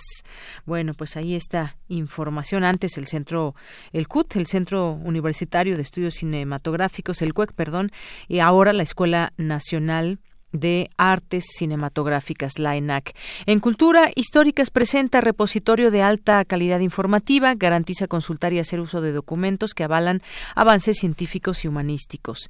En otro tema, revisan la perspectiva de género en teatro, un diálogo entre integrantes de los montajes Un beso en la frente, Strike y Proyecto Mujeres. En la sección de gobierno, Germán Fajardo Dolci, director de la Facultad de Medicina. En el CIALC, alta exigencia académica para América Latina Y el Caribe, nuevo periodo para Eduardo Vega López en la Facultad de Economía. Y bueno, pues esto es parte de la información que tenemos el día de hoy aquí en Gaceta. Imprescindible combatir y erradicar la violencia de género, atender y entender a los jóvenes una prioridad. Y bueno, pues esta es la Gaceta. Recuerden que la pueden recibir en su WhatsApp. Si ustedes se dan de alta al 5534 66 96 53, esto no tiene ningún costo para ustedes. Esto es lo que contiene hoy la Gaceta. Queremos escuchar tu voz. Nuestro teléfono en cabina es 5536 4339. Castillos de Arena, Yoconda Belli.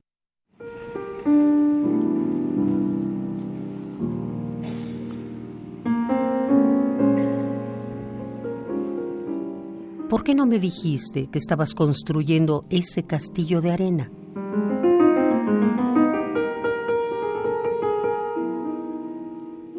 Hubiera sido tan hermoso poder entrar por su pequeña puerta,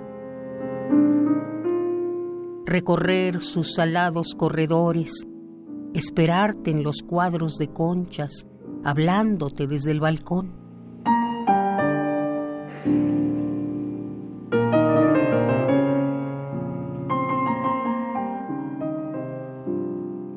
Hubiera sido tan hermoso esperarte, con la boca llena de espuma blanca y transparente, esperarte con mis palabras.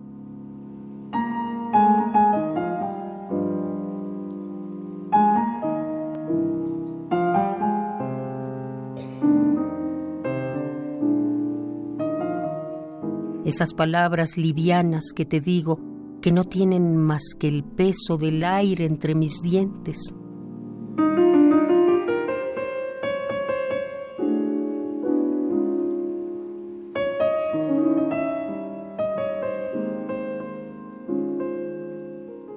es tan hermoso contemplar el mar.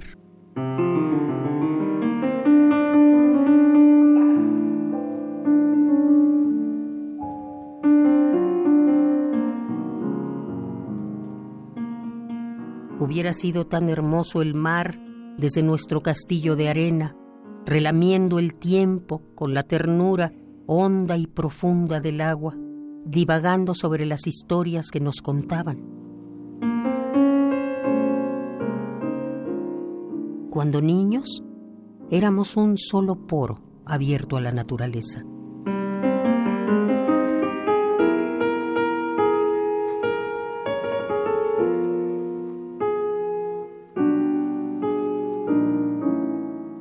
Ahora, el agua se ha llevado tu castillo de arena en la marea alta.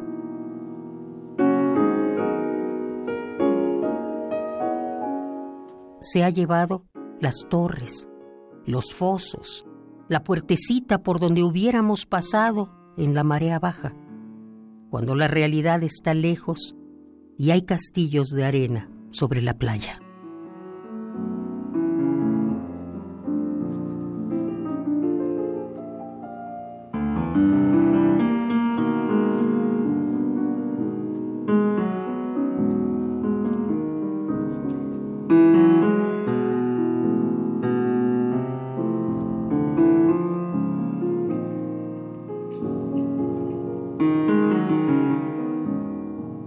Castillos de Arena, Joconda Belli.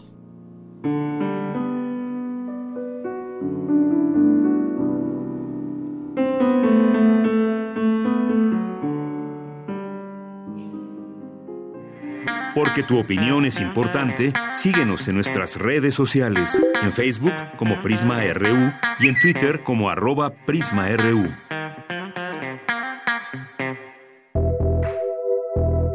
Colaboradores RU. Cine. Dos de la tarde con 44 minutos. Es jueves de cine y tenemos el agrado de presentarles a Eric Estrada, que es crítico de cine y que, pues bueno, nos va a invitar por ahí a un curso y además también nos va a hablar de, eh, de su blog de Cine Garage. ¿Cómo estás, Eric? Muy buenas tardes. Hola, Deyanira, muy buenas tardes. Yo aquí contento de de nuevo conectar con ustedes. Claro que sí. Oye, yo nada más vi la de Jojo Rabbit que nos recomendabas la semana pasada, me gustó muchísimo. Yo recomendé una, pero todavía no la había visto. La vi y me encantó que fue La casa frente al mar. Y pues no, no vamos mal entonces. No vamos mal. Me falta todavía Mujercitas, 1917 y las que se acumulen ahora Más las que se este acumulen. día. Pues cuéntanos, Eric. Hay estrenos bien, bien interesantes. Este llega a cines, digamos, del circuito cultural. No, no dudo que podamos verlo, por ejemplo, en el Centro Cultural Universitario. Este, Land, la película debut como largometrajista de Babak Halali, que es un director hindú que bueno, tiene sus cortos, y ahora trae una propuesta bien interesante, porque a pesar de, de, digamos, de lo que uno pudiera pensar, de siendo él de origen, de origen hindú, que supuestamente uno diría, bueno, sus intereses están en otro lado, se mete de lleno a la historia de una reserva india en Estados Unidos eh, que digamos en las afueras, en la frontera, como en las reservas están prohibidos, la, está prohibida la venta de bebidas alcohólicas, justo en la frontera hay una licorería en donde, por supuesto, este, todos los, eh, la dueña y los hijos de la dueña se empeñan en tenerla siempre llena para que todos aquellos que quieran beber en la reserva estén ahí con ellos. Entonces, este punto de encuentro en medio de la nada de dos mundos tan diferentes, el de, el de los nativos americanos que pues están encerrados en la reserva, ¿no? Sabemos lo que implica la figura de las reservas en la, en la vida social, eh, política y económica de Estados Unidos, ¿no? Están, es, es un modo de control que se tiene sobre los nativos americanos desde hace muchos, muchos años.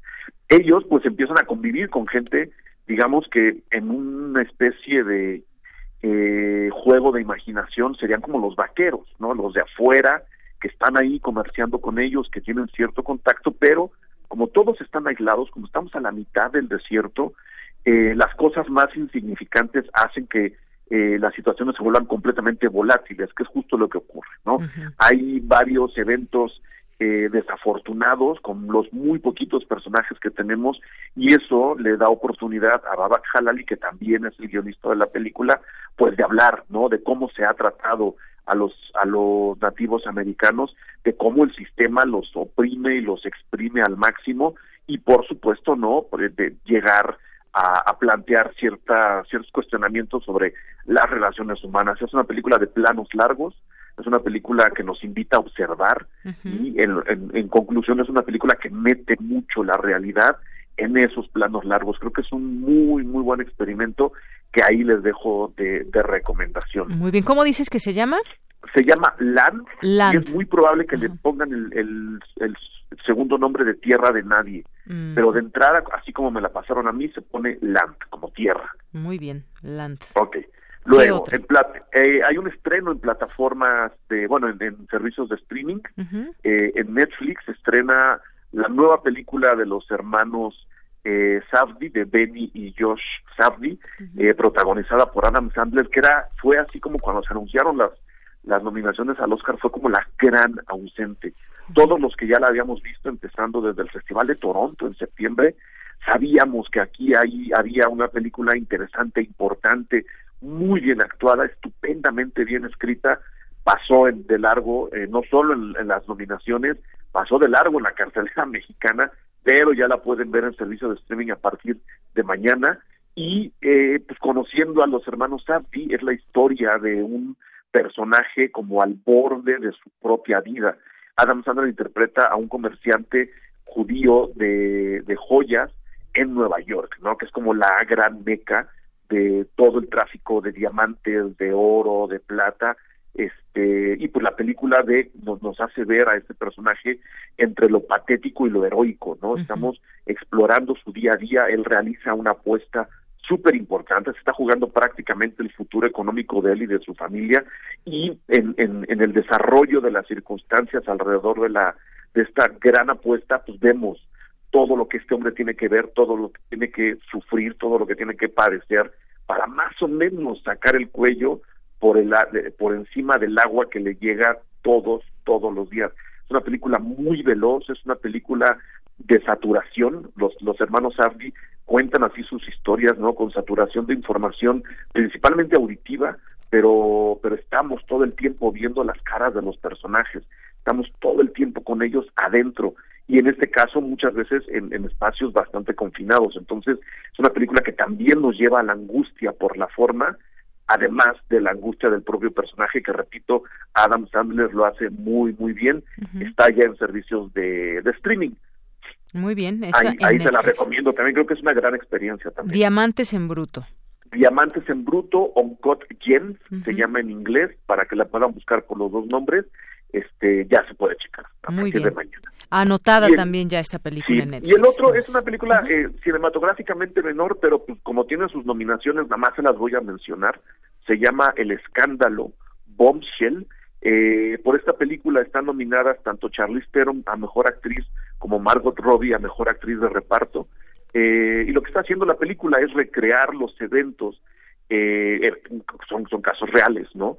eh, principalmente alrededor de la, de la periodista Megyn Kelly en Estados Unidos, que trabajaba en, en Fox News y que en algún momento se atrevió a hablar del acoso sexual que sufrió en la cadena y atrás de ella, pues por supuesto surgieron surgieron Mm. muchas más voces que acusaron nada menos que al, al, al cabecilla eh, de la de la cadena Roger Alice para lo acusaron de acoso sexual y vieron cómo había un entramado detrás de eso bastante bastante siniestro. La película está bien contada, pero creo que cinematográficamente es muy muy menor. Sería una recomendación como aparte, digamos. No es una película chiquita, grande en producción, pero chiquita en ambiciones. No, como que se quedaron del lado cómodo, aunque efectivamente las actuaciones tanto de Margot Robbie como de Charlize Theron son son muy buenas y lo principal pues es el caso, ¿no? Que ponen enfrente de mucha gente cómo funciona el acoso sexual, cómo a veces hay que tratarlo, ¿no? Cómo es que, por supuesto, empresas gigantescas, en este caso como Fox News, se, se protegen y protegen a personajes tan aberrantes como, como Roger Alice, hasta que de plano no tienen de otra. Entonces, por ese lado es una película muy interesante, también la pueden checar sin ningún problema. Son Muy como bien. los tres estrenos que traigo para hoy. Así es, no la no la he- eh, no la he visto, pero vi los cortos que se anuncian eh, ya en el cine y que bueno, pues ya estará ya se ya se estrenó entonces. O se estrena el, el sábado, ¿verdad? Se estrenan el, viernes, mañana es Mañana. viernes, el viernes, mañana yo creo que a mediodía ya las pueden checar. Muy bien. Bueno, eh, pues gracias, Eric. Pero también platícanos también de lo que está pasando en Cine Garage y por ahí también vas a dar un curso. Platícanos. Sí, pues bueno, Cine Garage, digamos, es el, es el blog en el que en el que están depositadas muchas críticas, hay muchas actividades, ahí tenemos incluso la posibilidad de ver, de ver buenas películas. Si se acercan a cinegarage.com van a encontrar primero el chance de ver películas interesantes. Y el 14 de febrero tenemos un, un curso que diseñamos sobre el cine de ficheras y sus ficciones, ¿no? Pues estamos invitando a la gente a que primero vengan a conocer lo que fue y cuáles fueron quienes hicieron el cine de ficheras y luego analizar un poco qué tipo de historias contaban, cómo las contaban, cómo se veía a la mujer, cómo se veía al hombre, cómo se veía al barrio, a la ciudad, ¿no? Y cómo desde esos momentos, estamos hablando de los años 80, finales de los años 70, ver qué tanto ha cambiado o no el cine mexicano con respecto no solo a las historias, sino a la pro- al propio retrato de mujeres, de hombres, este, en las comedias contemporáneas, porque mucho del cine de ficheras intentaba moverse del lado de la comedia, ¿no? Obviamente vamos a evidenciar los problemas éticos que ese tipo de cine tenía, pero rescataremos algunas pequeñas y muy ignoradas virtudes que ese tipo de cine le entregó a la industria mexicana que hoy es capaz de producir 160, 150 películas al año. Entonces, ese es el curso que tenemos que empieza el 14 de enero. Y toda la información también si van a cinegarage.com, lo primero que van a ver ahí hasta arriba de la página es la nota que los lleva a la información del curso y el correo al que hay que escribir. Así es. Bueno, pues sí, interesante suena este tema también de pues una parte un- un- una parte del cine mexicano de la historia y que floreció por ahí de las décadas 70, 80, hay muchos títulos, ¿no? Digo, ahorita no recuerdo alguno en particular, pero hay hay muchísimos y a veces los títulos muy muy muy eh, muy chistosos por decirlo Muy de alguna chistosos. Y manera. vamos a ver también por qué se les llamaba así, por qué los pósters de las películas se hacían de esa forma, ¿no? ¿Qué ti- ¿Cuál es el origen de ese tipo de, de lenguaje no audiovisual, ¿no? Desde los nombres hasta los pósters. Todo eso vamos a tratar de plasmarlo para entender el fenómeno y luego ver qué, qué, qué tanto de eso sigue quedando en el cine mexicano contemporáneo. Así es, los títulos. invitadísima, ¿eh? Bueno, pues a, ver- a ver si nos animamos, sería muy bueno. Muy bien, aquí te Bueno, esperamos. Toda la información entonces en cinegarage.com, ahí la pueden encontrar. Oye, aquí estábamos platicando también de una película que ha causado también cierta polémica, si, si la vamos a ver o no la vamos a ver, que es Cindy la Regia. ¿Qué nos puedes decir? Ajá. Pues yo la vi, la verdad, y a mí me simpatizó bastante. Creo que justo es una película en donde se puede debatir mucho alrededor de lo que el cine mexicano retrataba y de lo que está queriendo retratar ahora. Eh, yo confío mucho en Catalina Aguilar, que es una de las, una de la, eh, bueno, la codirectora de la, de la, de la película, y detecté mucho de su mano en la comedia de Cindy la Regia. Y es una comedia que si bien se mueve por completo en, en- en los márgenes del, de la comedia romántica, ¿no? De, de, de la búsqueda del amor de parte de sus personajes, porque aquí hay varios personajes en esa en esa búsqueda, sí está metiendo temas bien interesantes que más allá de confrontar al público, eh, lo están invitando a pensar, ¿no? En qué tantos Méxicos podemos tener, eh, de qué tipo de amores se pueden expresar, ¿no? En un país como este, que tanto nos reconocemos unos a los otros. Creo que hay reflexiones bien interesantes. No es, por supuesto, la primera película que lo hace. Estoy seguro que no va a ser la última, pero tomando en cuenta que esto viene de, una propuesta del cine industrial, ¿no? Dirigido completamente al gran consumo en los grandes cines, creo que introducir estos temas en una comedia bien escrita, bien dirigida, en una comedia con, digamos, muy, que tiene todo muy bien acomodado, creo que es muy valioso y digno de reconocerse. Entonces, yo la verdad sí les recomendaría que vayan a ver la película más allá de lo divertida que es, que sí lo es. Creo que está poniendo puntos interesantes en las reflexiones del gran público que nos merecemos y nos merecemos platicar. Yo así se las pondría.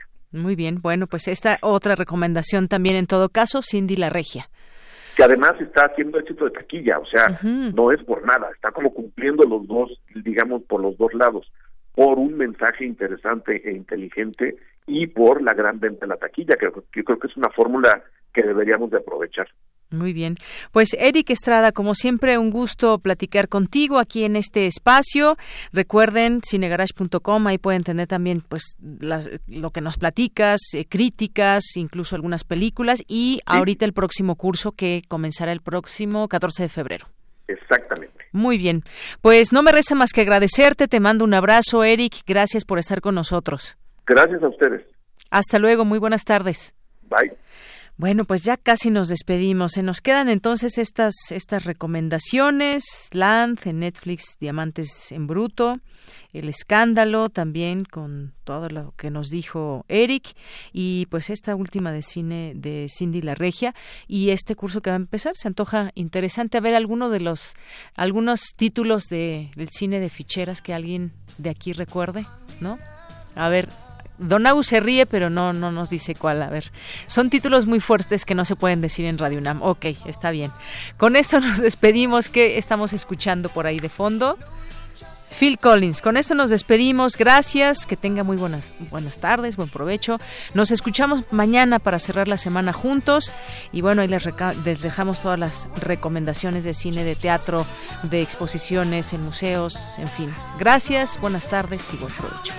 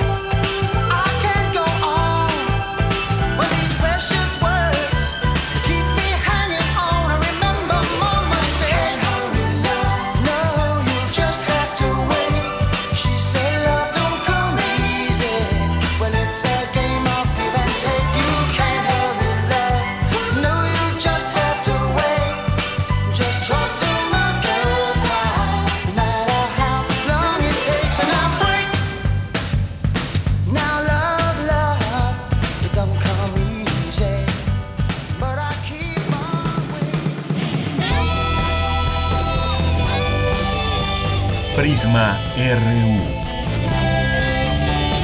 Relatamos al mundo.